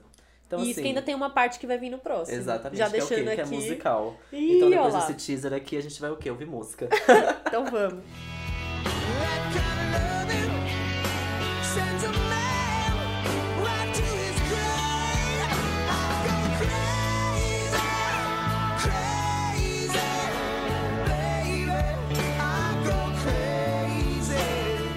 Voltamos! Gente ficou olhando pra cara do outro, assim. E aí? Ah, tá, Ah, tá voltamos. entendi, voltamos. Voltamos com o podcast numa tacada só. No bloco, Numa numa, tacada tacada, só. só. Ah, e numa tacada só de hoje é um quê? Um tema muito especial. Que a gente separou Muito. assim, ó, do no lado esquerdo do peito. Que é onde fica Demais. o coração mesmo. No caso, é onde No fica caso, o onde coração, fica o core. gente. Porque a gente ama muito Lady Gaga e finalmente saiu o documentário dela no Netflix, que é o Gaga Five Foot Two. Que eu descobri que é a altura, a altura dela. Muito Amei. fofa. Baixinha, era muito baixinha. Ah, tão baixinha, não sei. É o quê? É 1,52 é, é, menos de 1,60, né? Baixinha. É. é, um pouquinho. Um pouco Não parece, não parece. Mas enfim, né? O documentário foi lançado no dia 22 de setembro. Na última sexta-feira, imagino eu, né, B? Uhum, eu tô isso. certo nas datas aqui. É isso mesmo. E fomos agraciados com o quê? Uma Lady Gaga que a gente. Eu, na minha opinião, eu não conhecia, conhecia, eu essa Lady não. Gaga e eu fiquei assim, chocado e vislumbrado e, sei lá, mais apaixonado eu ainda É. por- pela Gaga, que a gente já conhecia. O documentário tem uma hora e quarenta. É um tempinho aí, dá pra mo- mostrar bastante coisa, Sim. né? Da eu achei um dela. tempão, inclusive. É. Eu pensei que ia ser bem menos. Pensei que ia ser uns 50 minutos. É, não, é bem comprido, na verdade, né? O diretor do documentário é o Chris Mocarbel. Mo- Mocarbel, não Ah, sei falar esse tá nome, tudo bem. gente. Difícil, É o né? Cris, né, amores? Famoso Cris, Famoso grande Cris, grande Cris, ah. querido. Cris M. Quanto tempo sem fazer coisa, né? Olha lá quem apareceu. É, acho que o documentário, assim, eu a gente sempre fala da Lady Gaga aqui, eu sempre falo que eu gosto muito dela, admiro muito. Porém, acho que hoje em dia eu não tenho nenhum artista que eu vá muito atrás das coisas, que eu saiba muito. Então eu não conheço, não entendo muito de Lady Gaga. Então, talvez pra quem é muito fã, não sei se tem tanta novidade ali. Entendi. Porque se você for pensar nos recortes, porque o documentário eu acho que ele foi gravado durante quase um ano da vida dela, o, diretor ficou, tipo, o tempo todo do lado dela gravando. Então ele, ele é um documentário que mostra realmente fragmentos do dia dela. Então não tem momentos em que pessoas dão depoimentos e contam sua visão da Gaga. Não. É tudo o dia a dia É dela meio em alguns reality, momentos. né? Um que, Isso. é um que de reality Isso. documental, assim. E, no, e durante ela vai contando algumas coisas e tal. Em vários momentos ela nem olha pra câmera, ela tá ali seguindo a vida dela e a câmera tá acompanhando. Mas se você for parar pra pensar, as escolhas dos momentos é, são momentos meio aleatórios. Em algum momento, em algumas partes eu até acho um pouco chato o documentário. Ele tem umas partes um pouco mais entediantes, em que a narrativa fica um pouco mais lenta. E algumas coisas, é, ele, eu senti um pouco de. é, ele não é tão linear também. Eu acho que a- essas escolhas É. todas elas têm uma razão. Sim. Eu acho que nada disso foi feito sem querer. É, a primeira cena do documentário são os pés dela levantando do chão. Ah, já amei ali. Falei, ah, isso Pronto, aí, lá 10. Uh! Levantei bati E- palma. A última cena é a mesma. É a mesma. Os pés dela levantando. A gente fala do quê? Vamos com spoiler? Ah, mas não é spoiler porque Não é a gente spoiler, viu né? isso acontecendo. Isso é, o documentário basicamente se resume da caminhada dela de álbum, lançar álbum, promover álbum até o, o halftime show do Super Bowl que aconteceu Isso. no começo desse ano.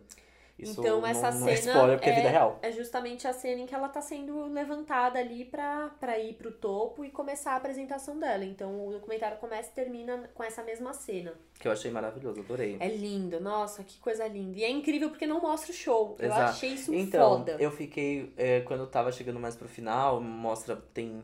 Achei. é, porque assim, me parecia ser um documentário que ia, é, ia mostrar todos os bastidores dessa Não. apresentação. Achei que ia ser isso.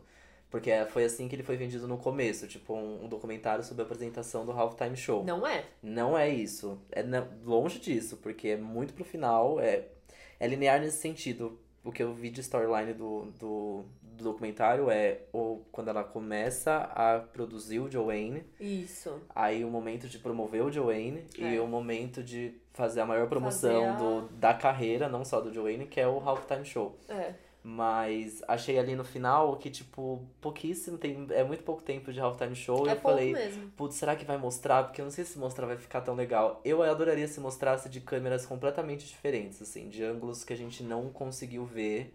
É. Porque por ser uma apresentação completamente pra TV, né? Então E ela, ela é, 360 graus. é, ela é feita com câmeras já. É ensaiado, né? Na verdade, não um show, né? Uma performance. Então, talvez se mostrasse a performance de câmeras que a gente não viu É na verdade, TV, que ela isso não seria interessante. seria legal, É. assim. Porque é uma puta apresentação. Foi, É. foi demais. Foi Mas ao mesmo tempo, eu achei que a escolha de não ter mostrado o show, ter acabado o documentário no momento em que o show vai começar, é justamente porque o show mostra a Gaga que a gente já conhece. Hum, E o documentário mostra a Gaga que a gente não conhece. A todo momento. Isso pode ser, isso pode ser bem real. Então ia mostrar out- outra, né? Ia ser a Gaga que a gente já isso tem. é verdade. É, faz sentido Talvez seja também, por talvez isso, seja né? por isso. É, acho que o que mais me pegou do documentário foi todo o aspecto sentimental dele, assim, porque você vê toda a intensidade dela, de quem ela é, você vê toda a relação dela familiar, realmente você entende a história da Joanne, Sim. que é a tia dela. É, até se você entende por que ela também leva o nome Joanne, porque ela é Stephanie Joanne, Uhum. Germanota, né? blá blá blá de Hermanota. Tem Isso. algum outro, outro nome, eu acho. E, e toda a parte da solidão dela, eu achei muito forte. Eu achei muito, eu achei muito triste também esse Cara, documentário. é- Eu fiquei meio deprê em é. alguns momentos. Eu, eu, eu fiquei preocupado com Lady Gaga. Fiquei É, preocupado com o é. emocional dela. Primeiro, pela condição física dela. Das, cara, esse negócio que a gente acabou de ver pelo Rock in Rio dela ter cancelado por causa dessa doença que ela tem, fibro. Mialgia. Mialgia, bem sabe sempre esse nome dessa doença, eu nunca sei. É bizarro, porque deu pra ver no documentário e sem, parece que sentiu um pouco daquela dor, porque é um- deve ser uma dor absurda. Absurda. E ela tem um, um quadril quebrado, gente. Imagina. Ela quebrou o quadril em 2008, é isso, né? É, durante, foi uma, durante uma turnê, foi durante a Born This Way Ball, uma coisa assim. É, ela teve uma fratura no quadril que acontece justamente com bailarinos, dançarinos, que é um, um, um excesso, um uso em excesso, muito impacto. E ela teve umas. A fratura não foi que ela caiu e fraturou, não. Foi tipo um desgaste, a coisa foi evoluindo, começou a criar algumas crateras e ela teve que fazer uma cirurgia no, no quadril. Porque se ela seguisse mais tempo sem a cirurgia, ela ia ter que precisar de uma prótese. Então ela fez um Gente. outro procedimento, mas ela continua sentindo muita dor, né, no quadril. Então esses momentos da doença dela são bem intensos. Nossa, eu achei É muito pesadíssimo. triste, você vê ela sofrendo muito de dor. Por outro lado, eu vi que uma das coisas que ela divulgou após, após o, o documentário ter sido lançado, ela falou: Ah, eu espero que isso faça com que outras pessoas sa- saibam mais sobre a doença. Até no documentário ela fala: Meu, eu tô nesses momentos de dor, eu fico imaginando, e as pessoas que têm Ai, essa sim, é doença foda. e não sabem o que é essa doença, não foram diagnosticadas e, pior ainda, não têm acesso ao tratamento que ela Sim. tem. Porque o tempo todo ela tem médicos do lado dela, é, não sei se são quiropratas, pessoas colocando ali o quadril dela no lugar, Fazendo a bolsa massagem, de gelo, assim. massagem, umas injeções loucas. Elas se enfiando embaixo de, sei lá, uns cobertores, assim, sei lá o que é aquilo, mas não parece É. umas camadas de coisas que deixavam ela quente, não sei. Enfim, ela tem todo um cuidado ali que, obviamente, outras pessoas não têm. Mas é, eu fico imaginando, se ela queria também trazer essa mensagem, em momento algum ela fala o nome dessa doença no documentário. Então, não fala, Não exatamente, fala. não fala. Fiquei muito atento a isso. Então, se Até você pelo não seu nome dessa sabe doença. que ela tem fib- fibromialgia e você assiste ali, você fica meio confuso. Fala, ué, mas o que, que ela tá sentindo? Ela tá com dor muscular porque ela dançou muito? Ela tá cansada? Ela precisa dormir? Então Ela eu achei fala. que. Não que o documentário tem que ter um especialista ali, pausa, Sim. mãozinha aqui, né? Bracinho cruzado contando, mas achei que faltou. Dá só um. bater uma O claquete. nome, só o nome. Isso daqui é isso, blá blá blá. Ou pelo menos um médico ali dizendo o diagnóstico dela, eu acho que já, já daria uma explicação. Sim. Isso eu senti falta. É, esse, a parte da, da, da doença, achei... É porque, assim, eu me incomodo um pouco com documentários que, que servem um, um pouco como reality. Principalmente se é muito da, da, da vida pessoal da pessoa. É, como eu posso explicar isso? Porque se você tem um documentário que é sobre algo específico, por exemplo, se fosse um documentário sobre a performance do Halftime Show, seria uma coisa muito técnica e profissional Uhum. da Gaga, né? Seria da, da- do artista em si. Então é ali ele trabalhando. Então, não sei, pra mim parece ser fácil de comprar a ideia de que aquilo realmente pode estar acontecendo de fato e é aquilo que acontece. Porque um, um, document, um documentário meio reality de uma vida muito pessoal me parece um pouco Keeping Up with the Kardashians. Ah, que você sim. precisa você precisa ter as tuas. É roteirizado pra você encontrar aquele problema, você discutir aquele problema durante, diante Você das precisa câmeras. ter um ápice do, do clima do Exato. negócio pra ter algo acontecendo. Sim, você- É. E você lidando com aquele problema frente às câmeras não é de fato algo muito real. Vamos Muito combinar. natural, Exato, é. vamos combinar que não é. Mas assim, é. Claro, essa parte da, da doença, das dores emocional dela é muito bizarro, porque aquilo ali, gente, é muito real. Aquilo, É. você vê o esforço dela pra querer. A própria médica fala, você quer trabalhar um. Você quer fazer seu corpo trabalhar e ele não consegue. E é muito isso. É. E você vê todo o esforço dela. E fazer esse álbum com toda a história da tia dela, nossa, é uma. Assim. Eu fiquei muito chocado com tudo que eu vi. É. Eu, eu até comentei isso no Twitter. É uma Lady Gaga que eu não conheço, Sim. que eu não sabia que existia. Que, que é muito frágil, é muito frágil pra ser uma Muito, artista muito. deste porte. Ela é muito, muito, muito frágil. É muito bizarro pensar isso. Porque não passa isso Não. quando ela é Lady Não. Gaga. É. Quando ela é Stephanie, Isso é ela é muito muito, foda. Exato, ela é muito frágil. Porque todos nós somos, né? Sim, Isso é exatamente. muito foda.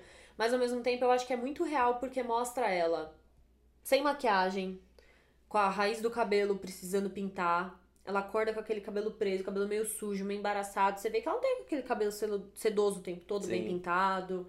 Ela tá bem ela ali, né? Bem natural. Ela bate o carro. Cara, e como ela tava é, disposta a falar e abrir uma, umas coisas da vida dela. Primeiro, né, tem a cena que ela aparece pelada lá numa É. reunião, numa reunião criativa, e ela com as tetas de fora. Eu amei essa cena, achei Eu muito amei, boa, muito é. boa. Mas é uma das cenas que eu acho que é meio isso, sabe? Não, aquilo não seria natural se não tivesse uma câmera, talvez, É. sabe? É, sempre fica a dúvida, né? É. Até que ponto ela falaria aquilo. Por exemplo, no começo, uma das primeiras cenas, ela fala aquilo que todo mundo queria ouvir ela falando. A treta dela com a Madonna. Ai, sim. E é um contexto de conversa. Ela tá doidona ali, né? Primeiro que Nossa. ela tá doida, segundo que pra mim não é um contexto de conversa natural. Parece que é tipo um Não, break é. que eles deram no meio das, da- das gravações, dos trabalhos ali no estúdio. Aí ela senta do lado de fora no chão, fumando com os amigos, e de repente ela começa a falar sobre isso. Não, foi meio pautado. Até porque o cara tá, tipo, quase entrevistando Sim. ela. Ah, mas o que você não sei o que na hora? Tipo, fazendo umas perguntas meio até jornalísticas, assim. É, é, é, e essa treta com a Madonna, é, gente, é, como eu posso dizer? Eu nem sabia que ela ligava tanto pra isso, sabe? Parecia. É. Me, me, na- naquele depoimento ali, me parece que foi uma coisa que doeu ali nela. Doeu, É, rancor, é. rancorzinho, assim, tipo. Ela ficou chateada. E aí, aí, sei lá, o entretenimento é uma coisa de louco, né? Mas assim. Não, não sei, é, não me pareceu, não me parecia que ela tinha ligado tanto e eu acho que nem deveria ter ligado tanto também, né? É. Mas enfim. Bom, se eu tiver que escolher um lado, eu falo pra você que eu escolho da Gaga. Acho que nada a ver a Madonna ter, ter dado tanto shade. Então, na época, eu, Ah. eu zoava muito a Gaga. Eu, me, eu mesma zoava muito a Gaga, assim, tipo, falando, nossa, copia muito mesmo, cópia da Madonna, uh, nada a ver. Eu nunca achei ela cópia da Madonna, Né? sabia? Exato. Eu não tinha nem o quê? Base nenhuma pra ficar falando isso, né? Eu ia na, na onda da Ah, galera. não sei, talvez se eu te conhecesse muito de Madonna, eu diria que sim, que é cópia. Não conheço tanto de Madonna, mas sei lá, acho que essa coisa de você falar que você tá sendo copiado, acho tão. Prepotente. Um pouco prepotente, um pouco verão passado e um pouco se você tem consciência de que você faz bem, É isso, É né? isso. É, segue o baile. segue o baile, cara. Você não precisa se incomodar com uma Não. pessoa, inclusive Lady Gaga que estava começando naquele Pois é. momento, né? Então, Enfim. segue o baile, né? Que o seu baile já tá ótimo. Mas enfim, achei essa.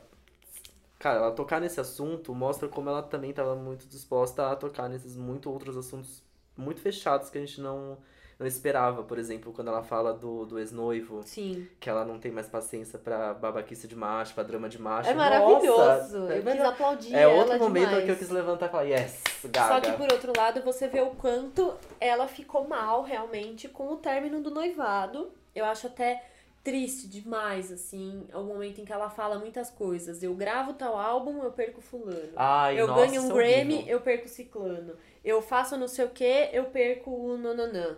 Do quanto, conforme a vida profissional dela vai dando certo, ela vai se fudendo na vida amorosa, assim. E é isso, ela fala muito isso. Eu tô aqui, eu tenho meus fãs, eu tô feliz, eu tô fazendo show, eu tô fazendo um álbum que eu amo, mas eu durmo todos os dias sozinha.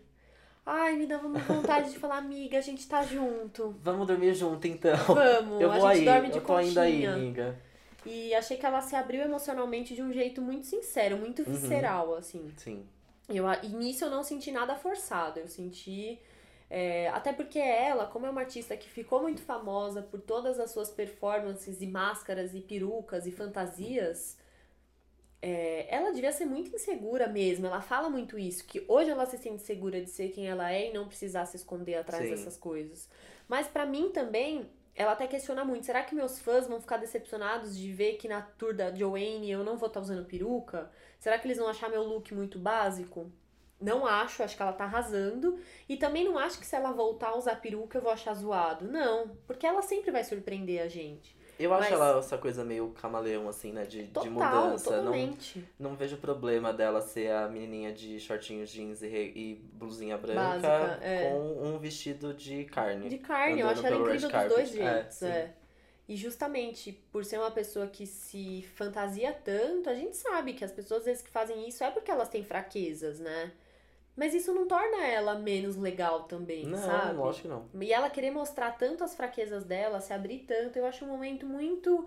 Tipo, ela se olhou no espelho e falou: ok, ok eu ser essa pessoa, então eu tô pronta pra contar para as pessoas quem eu sou, assim. Achei, nossa, muito lindo. Todos os desabafos dela, eu achei super sinceros. Não achei nada de forçação porque tava filmando, sabe? É, então, eu. Assim. É- é, Eu tenho que me desprender muito porque é difícil comprar as coisas assim quando é esse tipo de documentário. Mas eu, eu entendo isso também. Eu achei que foi, foi sincero, principalmente esses momentos de, de sofrimento, digamos assim, de solidão, que ficou nítido ali que ela realmente é uma pessoa muito sozinha. Mas o Joe Wayne não, não fica tão forçado porque o Joe Wayne é isso. É. Né? O Joe Wayne é o álbum mais autoral. Agora, assistindo o documentário, faz todo sentido o álbum Joe Wayne. As é um, músicas fazem todo tudo, sentido. tudo, Meu tudo, Deus, tudo eu, se encaixa, entendeu? Eu já parei de ouvir esse álbum porque eu ouvi muito, mas agora eu quero Eu ouvir voltei, de novo, porque as voltei. músicas têm outra cara pra mim. Exato, já voltei, já consegui entender tudo. Agora sim, de novo. Mas, Assim, eu tinha adorado o álbum, amei quando lançou, achei uma gaga completamente diferente, mas agora, vendo imagem o que estava se passando enquanto ela gravava esse É. disco, nossa, faz total sentido. É realmente a Gaga, já era, ali escutando, já é uma Gaga que a gente não conhecia. Aí agora a gente vê essa Gaga que a gente realmente não conhecia. Então é tudo muito pessoal mesmo. Ela, ela já tinha, ela já tinha, tipo, já tinha conversado com a gente sobre isso no álbum, só que a gente não tinha se tocado, entendeu? Então aí a gente É. precisou ver. Eu achei um, um documentário que serviria muito mais como para promover o Joanne do que, sei lá, falar. Do Sobre- show do do, show, do do, half- halftime. do É verdade. é. Acho que é muito mais pra promover um Joanne. Se fosse um documentário, meu, se ela soltasse junto com o álbum, ia ser genial, assim. É. Ia fazer uma obra Se bem que ela ainda não começou a turnê, então talvez até tenha sido um É, momento você viu que o final, o final do final do final dos créditos são imagens É. da turnê.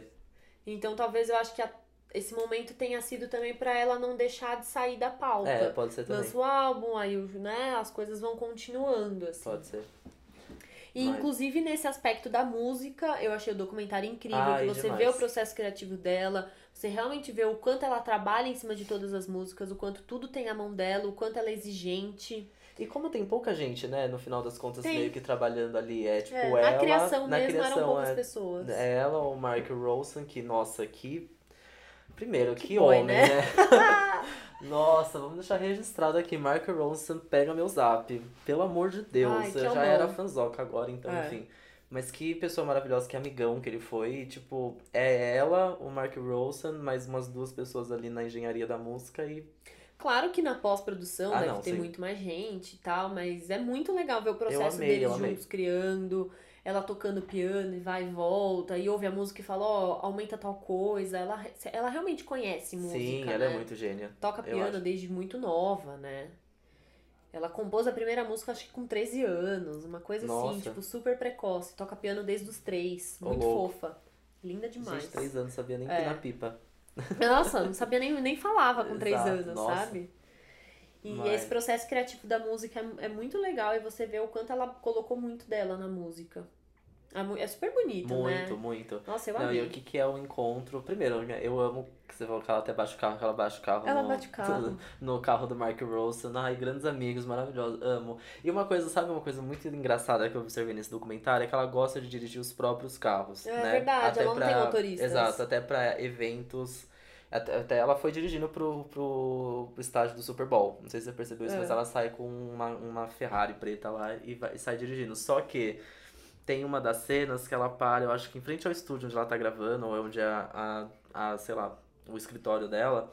E ela vai com aquele carro completamente fora de época, né? Bem gaga, assim. Bem Bem, bem a cara dela. E aí ela entra, tipo, vai com o carro, é só que aí ela para o carro no meio da rua. E logo em seguida desce uma pessoa pra entrar no carro e estacionar o E carro direito. né? Amo. Muito bom. Porque ela só dirige, ela não manobra o carro. Ai, que sonho, é eu meu ia amar. sonho, porque eu sou péssima de baliza, gente. Eu Exato. dirijo, mas eu não sei Eu ia estacionar. amar muito, imagina, eu pego o carro, ai, cansa... vou parar aqui. Cheguei. Sabe Você larga no onde, meio da onde tem vaga, não, não, Não, precisa disso. É para. tipo, ela para e outra Alguém pessoa para. Sai logo atrás e tem que estacionar Isso é muito ela. bom. Muito bom, eu amei. Genial. Reparei muito nisso. E aí ela realmente dirige todos os carros dela, ela baixa no carro do Mark Rolson quando ela chega no estúdio. E aí mostra já ali a amizade que eles estavam construindo, assim, tipo, que, Que é ele, né, super legal. E o tanto que ela confia nele. Ela, inclusive, fala que com vários outros homens que ela trabalhou, eles sempre se, se- se- é, colocavam muito poder em cima da relação e mostravam pra ela que ela não era nada sem eles. E com ele não é assim, né? Que ele mostra pra ela que ela tem potencial, que o potencial Sim. é dela, né? Que isso faz toda a diferença, obviamente. Aí quando rola o encontro ele e ela e a Florence. Ai, é demais. Ah, Como eu queria não. estar com aquele grupinho. Ai, não, eu amei, eu não sabia que isso apareceu, eu fiquei chocado. Que a Florence faz uma participação na música Hey Sim. Girl. Inclusive, gente, pra mim é a melhor música do, do álbum. Você- É? É, é um single perdido ali. Cadê a promoção desse É. single? Pra mim é tipo. É foda demais essa música. Que é. Ai, só a letra, gente. Não, não dá.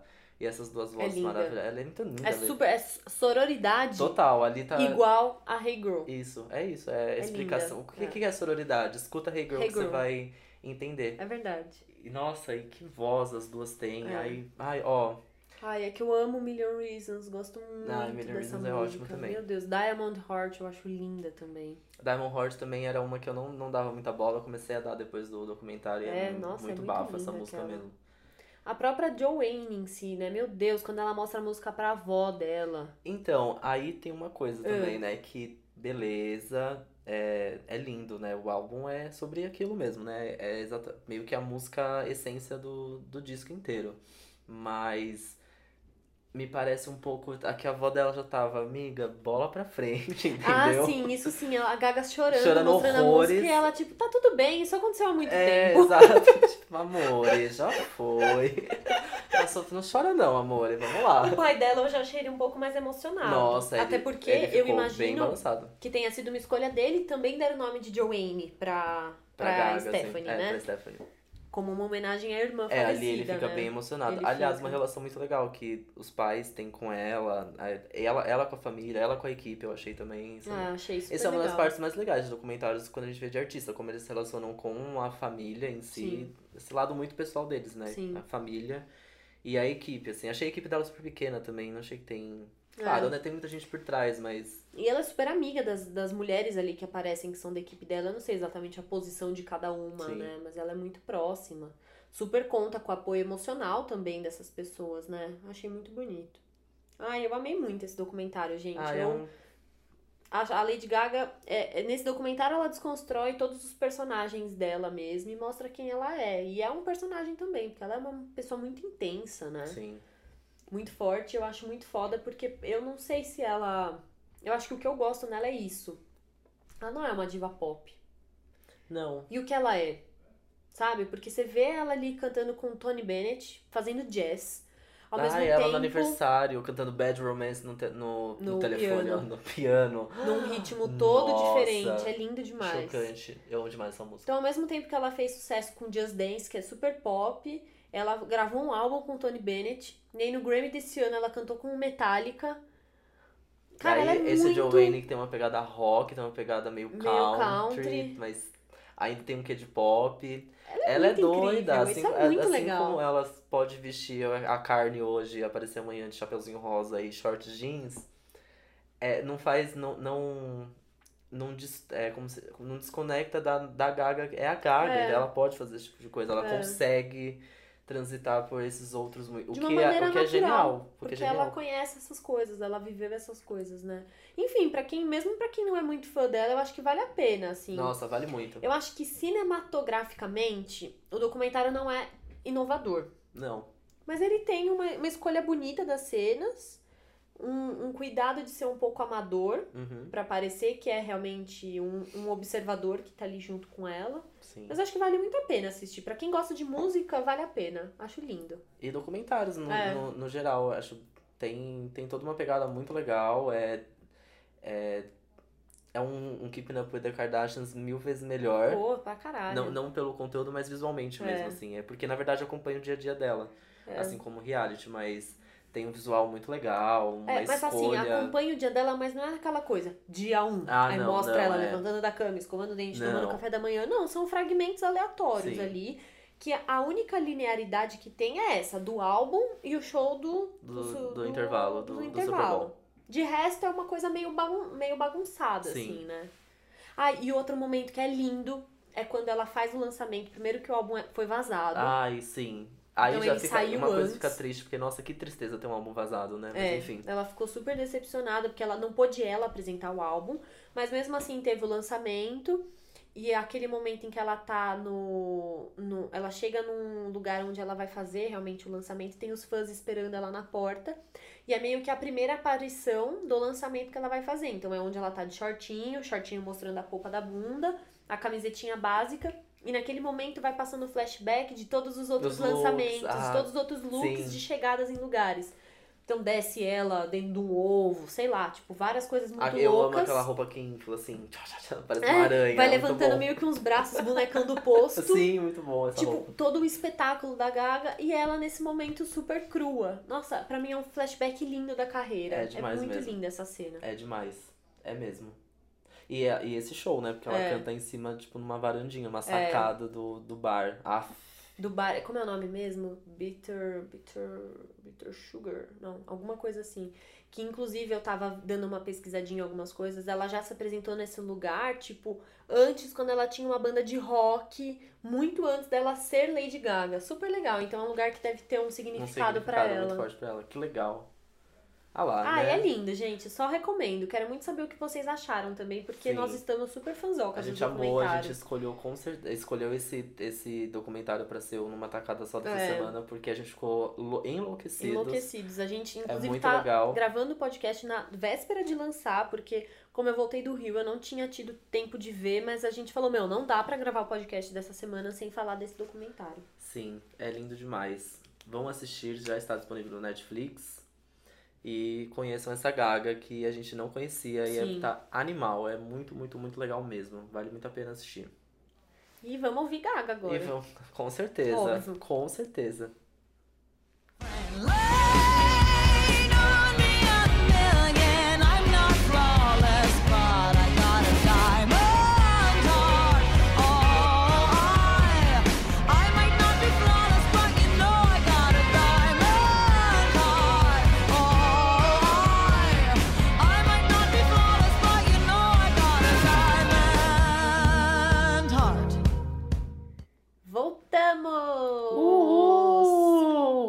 Podcast numa tacada só. tchá, tchá, tchá. Depois de falar de muita Lady Gaga, viramos Little Monsters, assumidíssimos. Nossa, eu tenho carteirinha de Little Monster.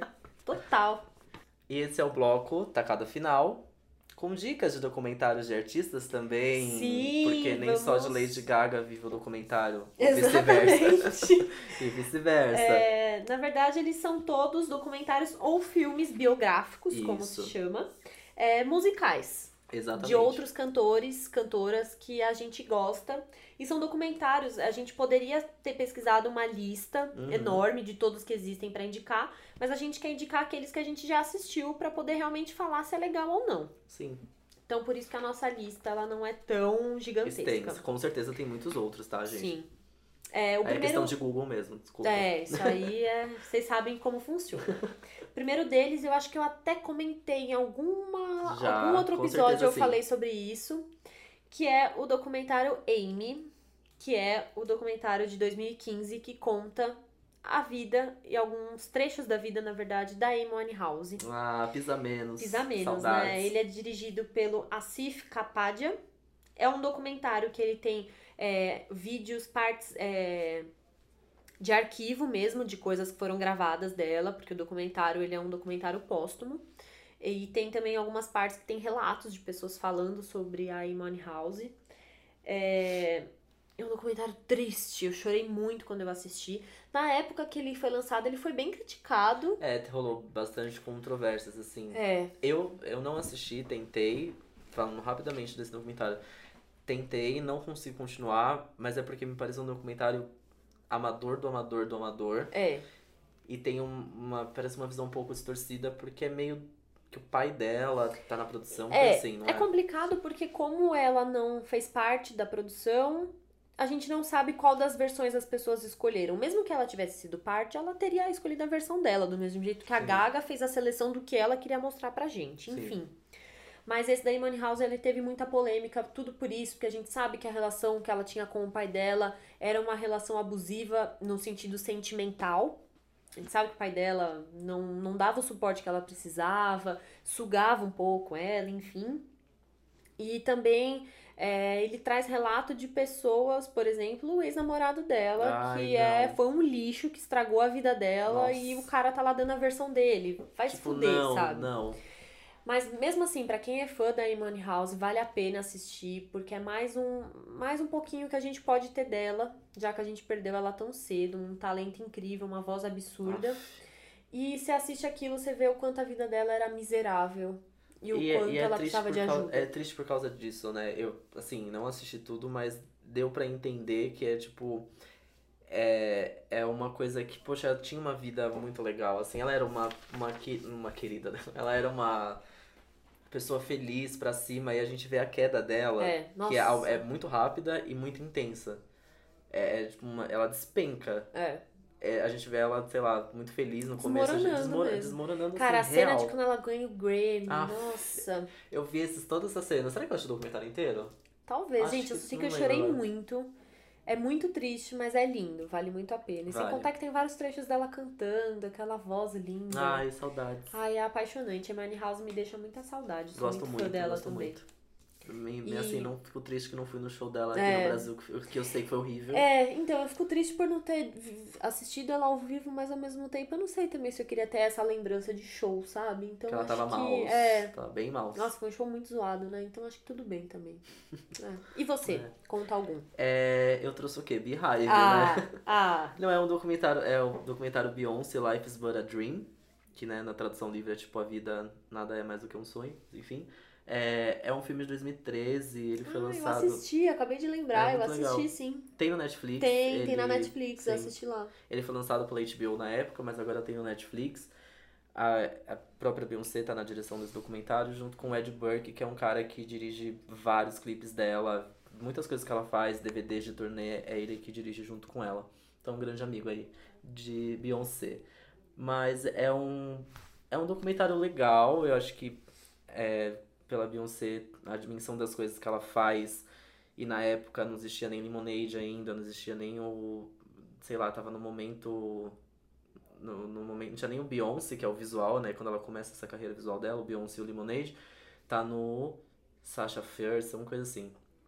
Então já dava pra entender o que. É que assim, dá pra entender muito a visão que ela tem do trabalho dela, que é uma workaholic maluca. Maluca, e ela não tem medo de mostrar isso no documentário, doida mesmo. É, com, tipo, super exigente com as coisas. exigente, ensaia loucamente. Participa de cada minúcia. Exato. É. Ela dirigiu o próprio documentário, ou seja, né? Pessoa que quer ter o controle de tudo, não é Exato. mesmo? E é, mas é um momento da vida dela que é quando ela tá sendo mãe, né? Da, que mostra toda essa fase do, do nascimento da Blue Ivy, tudo que aconteceu das, do- das polêmicas de que ela não estava grávida, que era mentira, e lá lá lá, que ela ficou puta com a imprensa. Quando ela revela. E quando ela revela, exatamente. Então, é mostrar um, um, um- Porque o que a gente tinha da Beyoncé antes disso eram os, os, os DVDs de shows, né? Então, é um pouco de bastidores shows. Esse aqui é ela dando uma entrevista pra uma pessoa É. de cara limpa, com uns dreads, É. maravilhosa, ela tá linda, no Linda. sofá assim. E eu amo o jeito que acaba esse documentário, que é ela no almoço com a família. Então ela segurando a Blue Ivy super pequenininha, com o Jay-Z, com a mãe. E mostra cenas lindas do amor que ela tem, que, que ela e o Jay-Z têm um pelo outro, tem, né? Assim, tem muito acervo pessoal ali, tipo, umas imagens É. que maravilhosas que essa, é tudo ali. Que ela teve, ela também fala do aborto espontâneo que ela teve, que ela já perdeu um bebê, lá lá lá. É. Então mostra uma, uma Beyoncé, é mais um documentário que mostra uma Beyoncé que a gente não conhece, né? Que, É. enfim, num palco é uma coisa, mas tem uma vida pessoal aí Sim, a ela zelar e- e a cuidar. palco, né? Exatamente. Mas eu acho que mais do que mostrar. É, porque, obviamente, elas são. A Gaga e a Beyoncé são personalidades muito diferentes.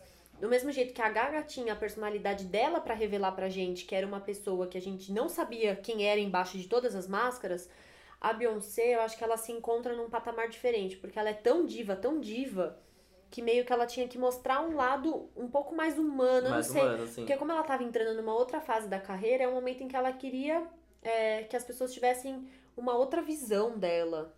Sim, É um sim. pouco parecido com o da Gaga, mas eu vejo como um pouco diferente Uhum, também, uhum. assim. É meio, ah, eu vou abrir um pouquinho aqui pra vocês saberem um pouquinho de como é, Sim. sabe? É, mas é ela- lindo. é, as, mais do que o da Gaga, e- esse aqui com certeza é muito mais controlado ainda do que você pode ver da Beyoncé, até onde você Ah, pode ver da sim. Beyoncé.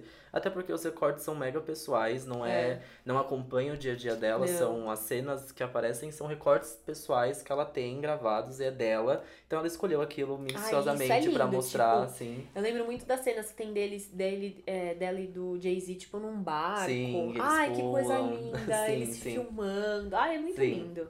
É, é apaixonante É também. muito legal, é um, é um documentário legal. É legal porque a gente vê uma Beyoncé muito privada, então quando É. ela abre esse tipo de coisa pra gente ver, acho legal. É, ela é Dá uma demais, atenção, né? Ah, Ai. essa mulher não pisa menos. O que ela dá pra menos. gente assistir, a gente A vai gente tem que assistir. entendeu? É. A gente tem que assistir. Eu vi um tweet maravilhoso que era um.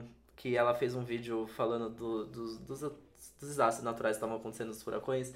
E aí um político americano disse, ai, não vamos deixar a Beyoncé ensinar a gente, lá lá lá, a falar sobre clima, a falar sobre terremotos, a falar sobre não sei o que lá. Aí eu tuitei em cima desse tweet falando assim, amor, se a Beyoncé quiser ensinar a gente a fazer miojo, a, A, gente, gente, tem vai aprender. A gente vai pegar A o gente tem- caderno exa- e a anotar e o passo anotar. a passo de como fazer um miojo com Note Beyoncé. e anote com Beyoncé. É bem isso. Tem. Ataque da Beyoncé, vamos. Vamos, vamos lá. Ai, Qual ai. outro B você trouxe? Bom, outro que eu vou falar, que aqui é pra estar representando o quê? A minha vertente roqueira nesse podcast, tá? Tô aqui me roqueirinha, reafirmando. roqueirinha é ela, roqueirinha. Esse, na verdade, ele não é um documentário, é um filme lançado em 2007 que chama Control. Ele conta a história do Ian Curtis, o vocalista do Joy Division. Ai, que roqueira. É, muito, vocês viram? Nossa. É um filme, realmente, porque ele é todo... Diferente do Diamond House, que é, era póstumo, mas tinha cenas dela. Esse não, é um ator que foi lá e representou a história. Então é realmente um filme, mas ele é super biográfico. Até porque ele é- o roteiro foi baseado no livro escrito pela Deborah Kurtz, que era a ex-mulher dele. O livro chama Touching from a Distance.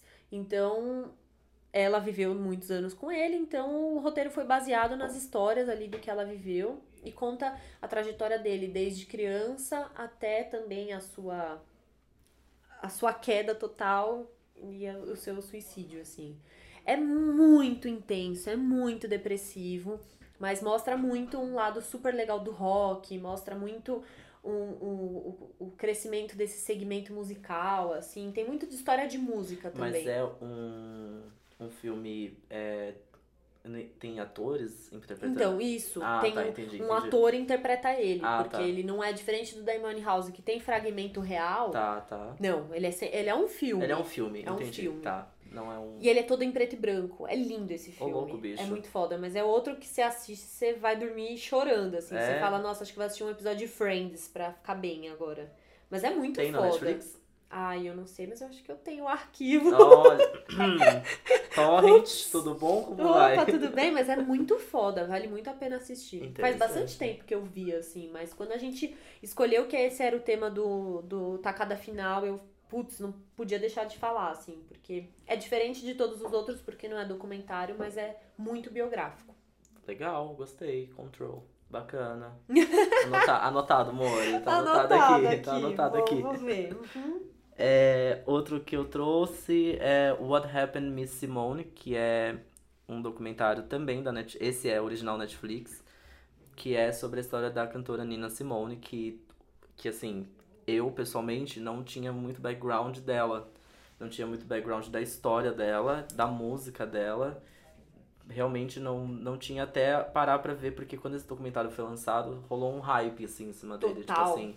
A- Todo primeiro que eu acho que um muito dos, um dos primeiros documentários que a Netflix fez original, assim. Então ficou essa, esse hype mesmo em cima e eu fui assistir eu fiquei apaixonadíssimo, assim, pela qualidade do documentário. Achei, nossa, é surreal os depoimentos que tem ali e como abre a vida dela, como também é um documentário póstumo, né?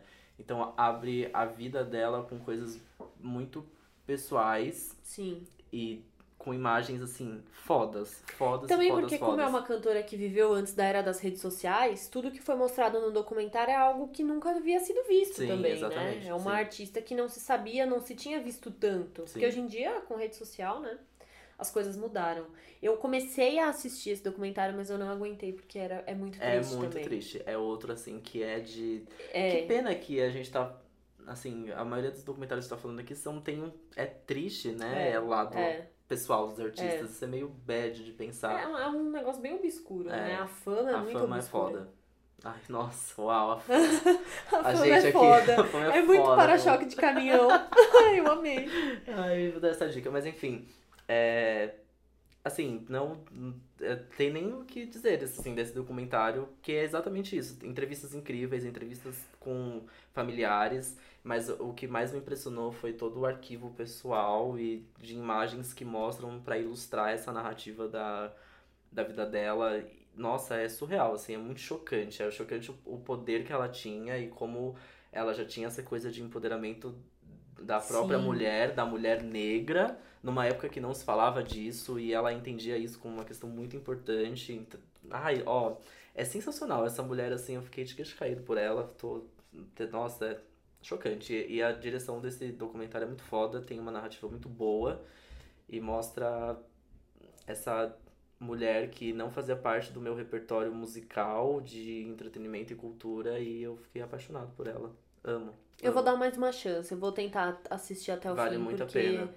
É uma figura mega importante do mundo da música Sim, também, né? vale- e vale feminina, muito. gente, eu sempre dou mais valor. Eu- Nossa, não, as cenas assim, É. de- dela se empoderando e, e, tentando explicar isso pras pessoas e ninguém entendendo, nossa, é foda demais. É muito foda. Ó, Amém, amém Nina Simone. Amém.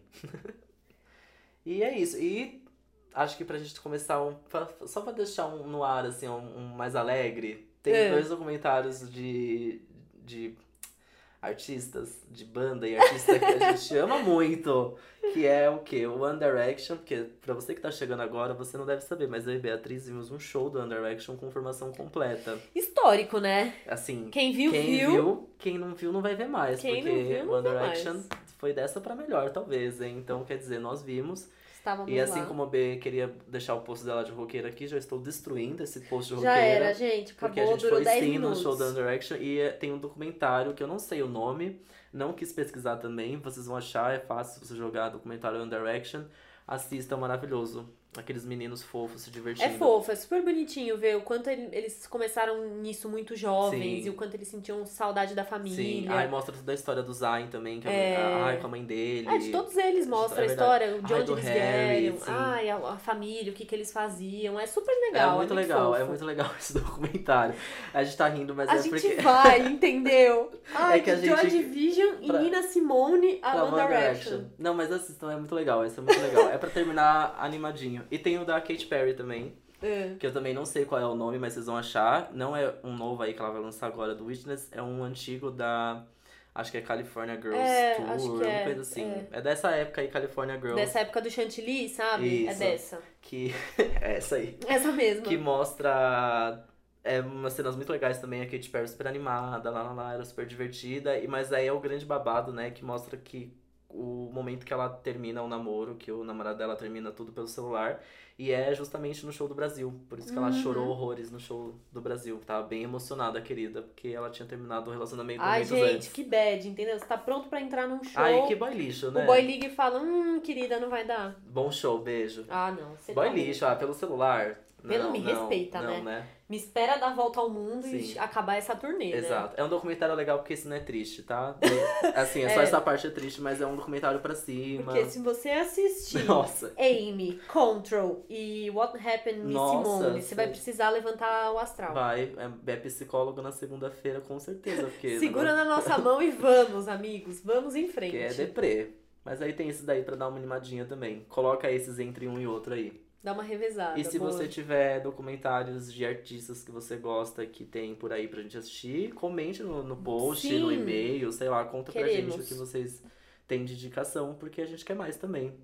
Parece que tá virando moda, porque Rihanna vai lançar também. Ih, então, pronto. Vamos ter muito vamos documentário ter pra muito falar. documentário de artista. Vai ser documentário numa tacada só o nome desse Exatamente. podcast agora, tá? Assim que a gente chegar no episódio 50, a gente vai lançar nosso documentário também. Isso. Tipo, Ai, a gente chegou imagina! aqui. Fudeu, porque a gente não tá gravando nada, Gu. Ai, é mesmo. A gente grava podcast, a gente não tira nem foto. É mesmo. Quando tem Ninguém convidado quer ver vem. minha cara, Aí entendeu? convidado vem, nem, nem tira foto do convidado. Oh, a gente, olha. Ih, vamos, vamos melhorar vai isso aí. me- melhorar. A partir Vamos. de 50. É, por enquanto a gente vai continuar do jeitinho Dos que 50 tá. vem uma nova era. Ih, ó, tá Ih, meu prometendo. Deus, ai meu Ih, Deus, já fica era. gravado, né? Tá bom. É.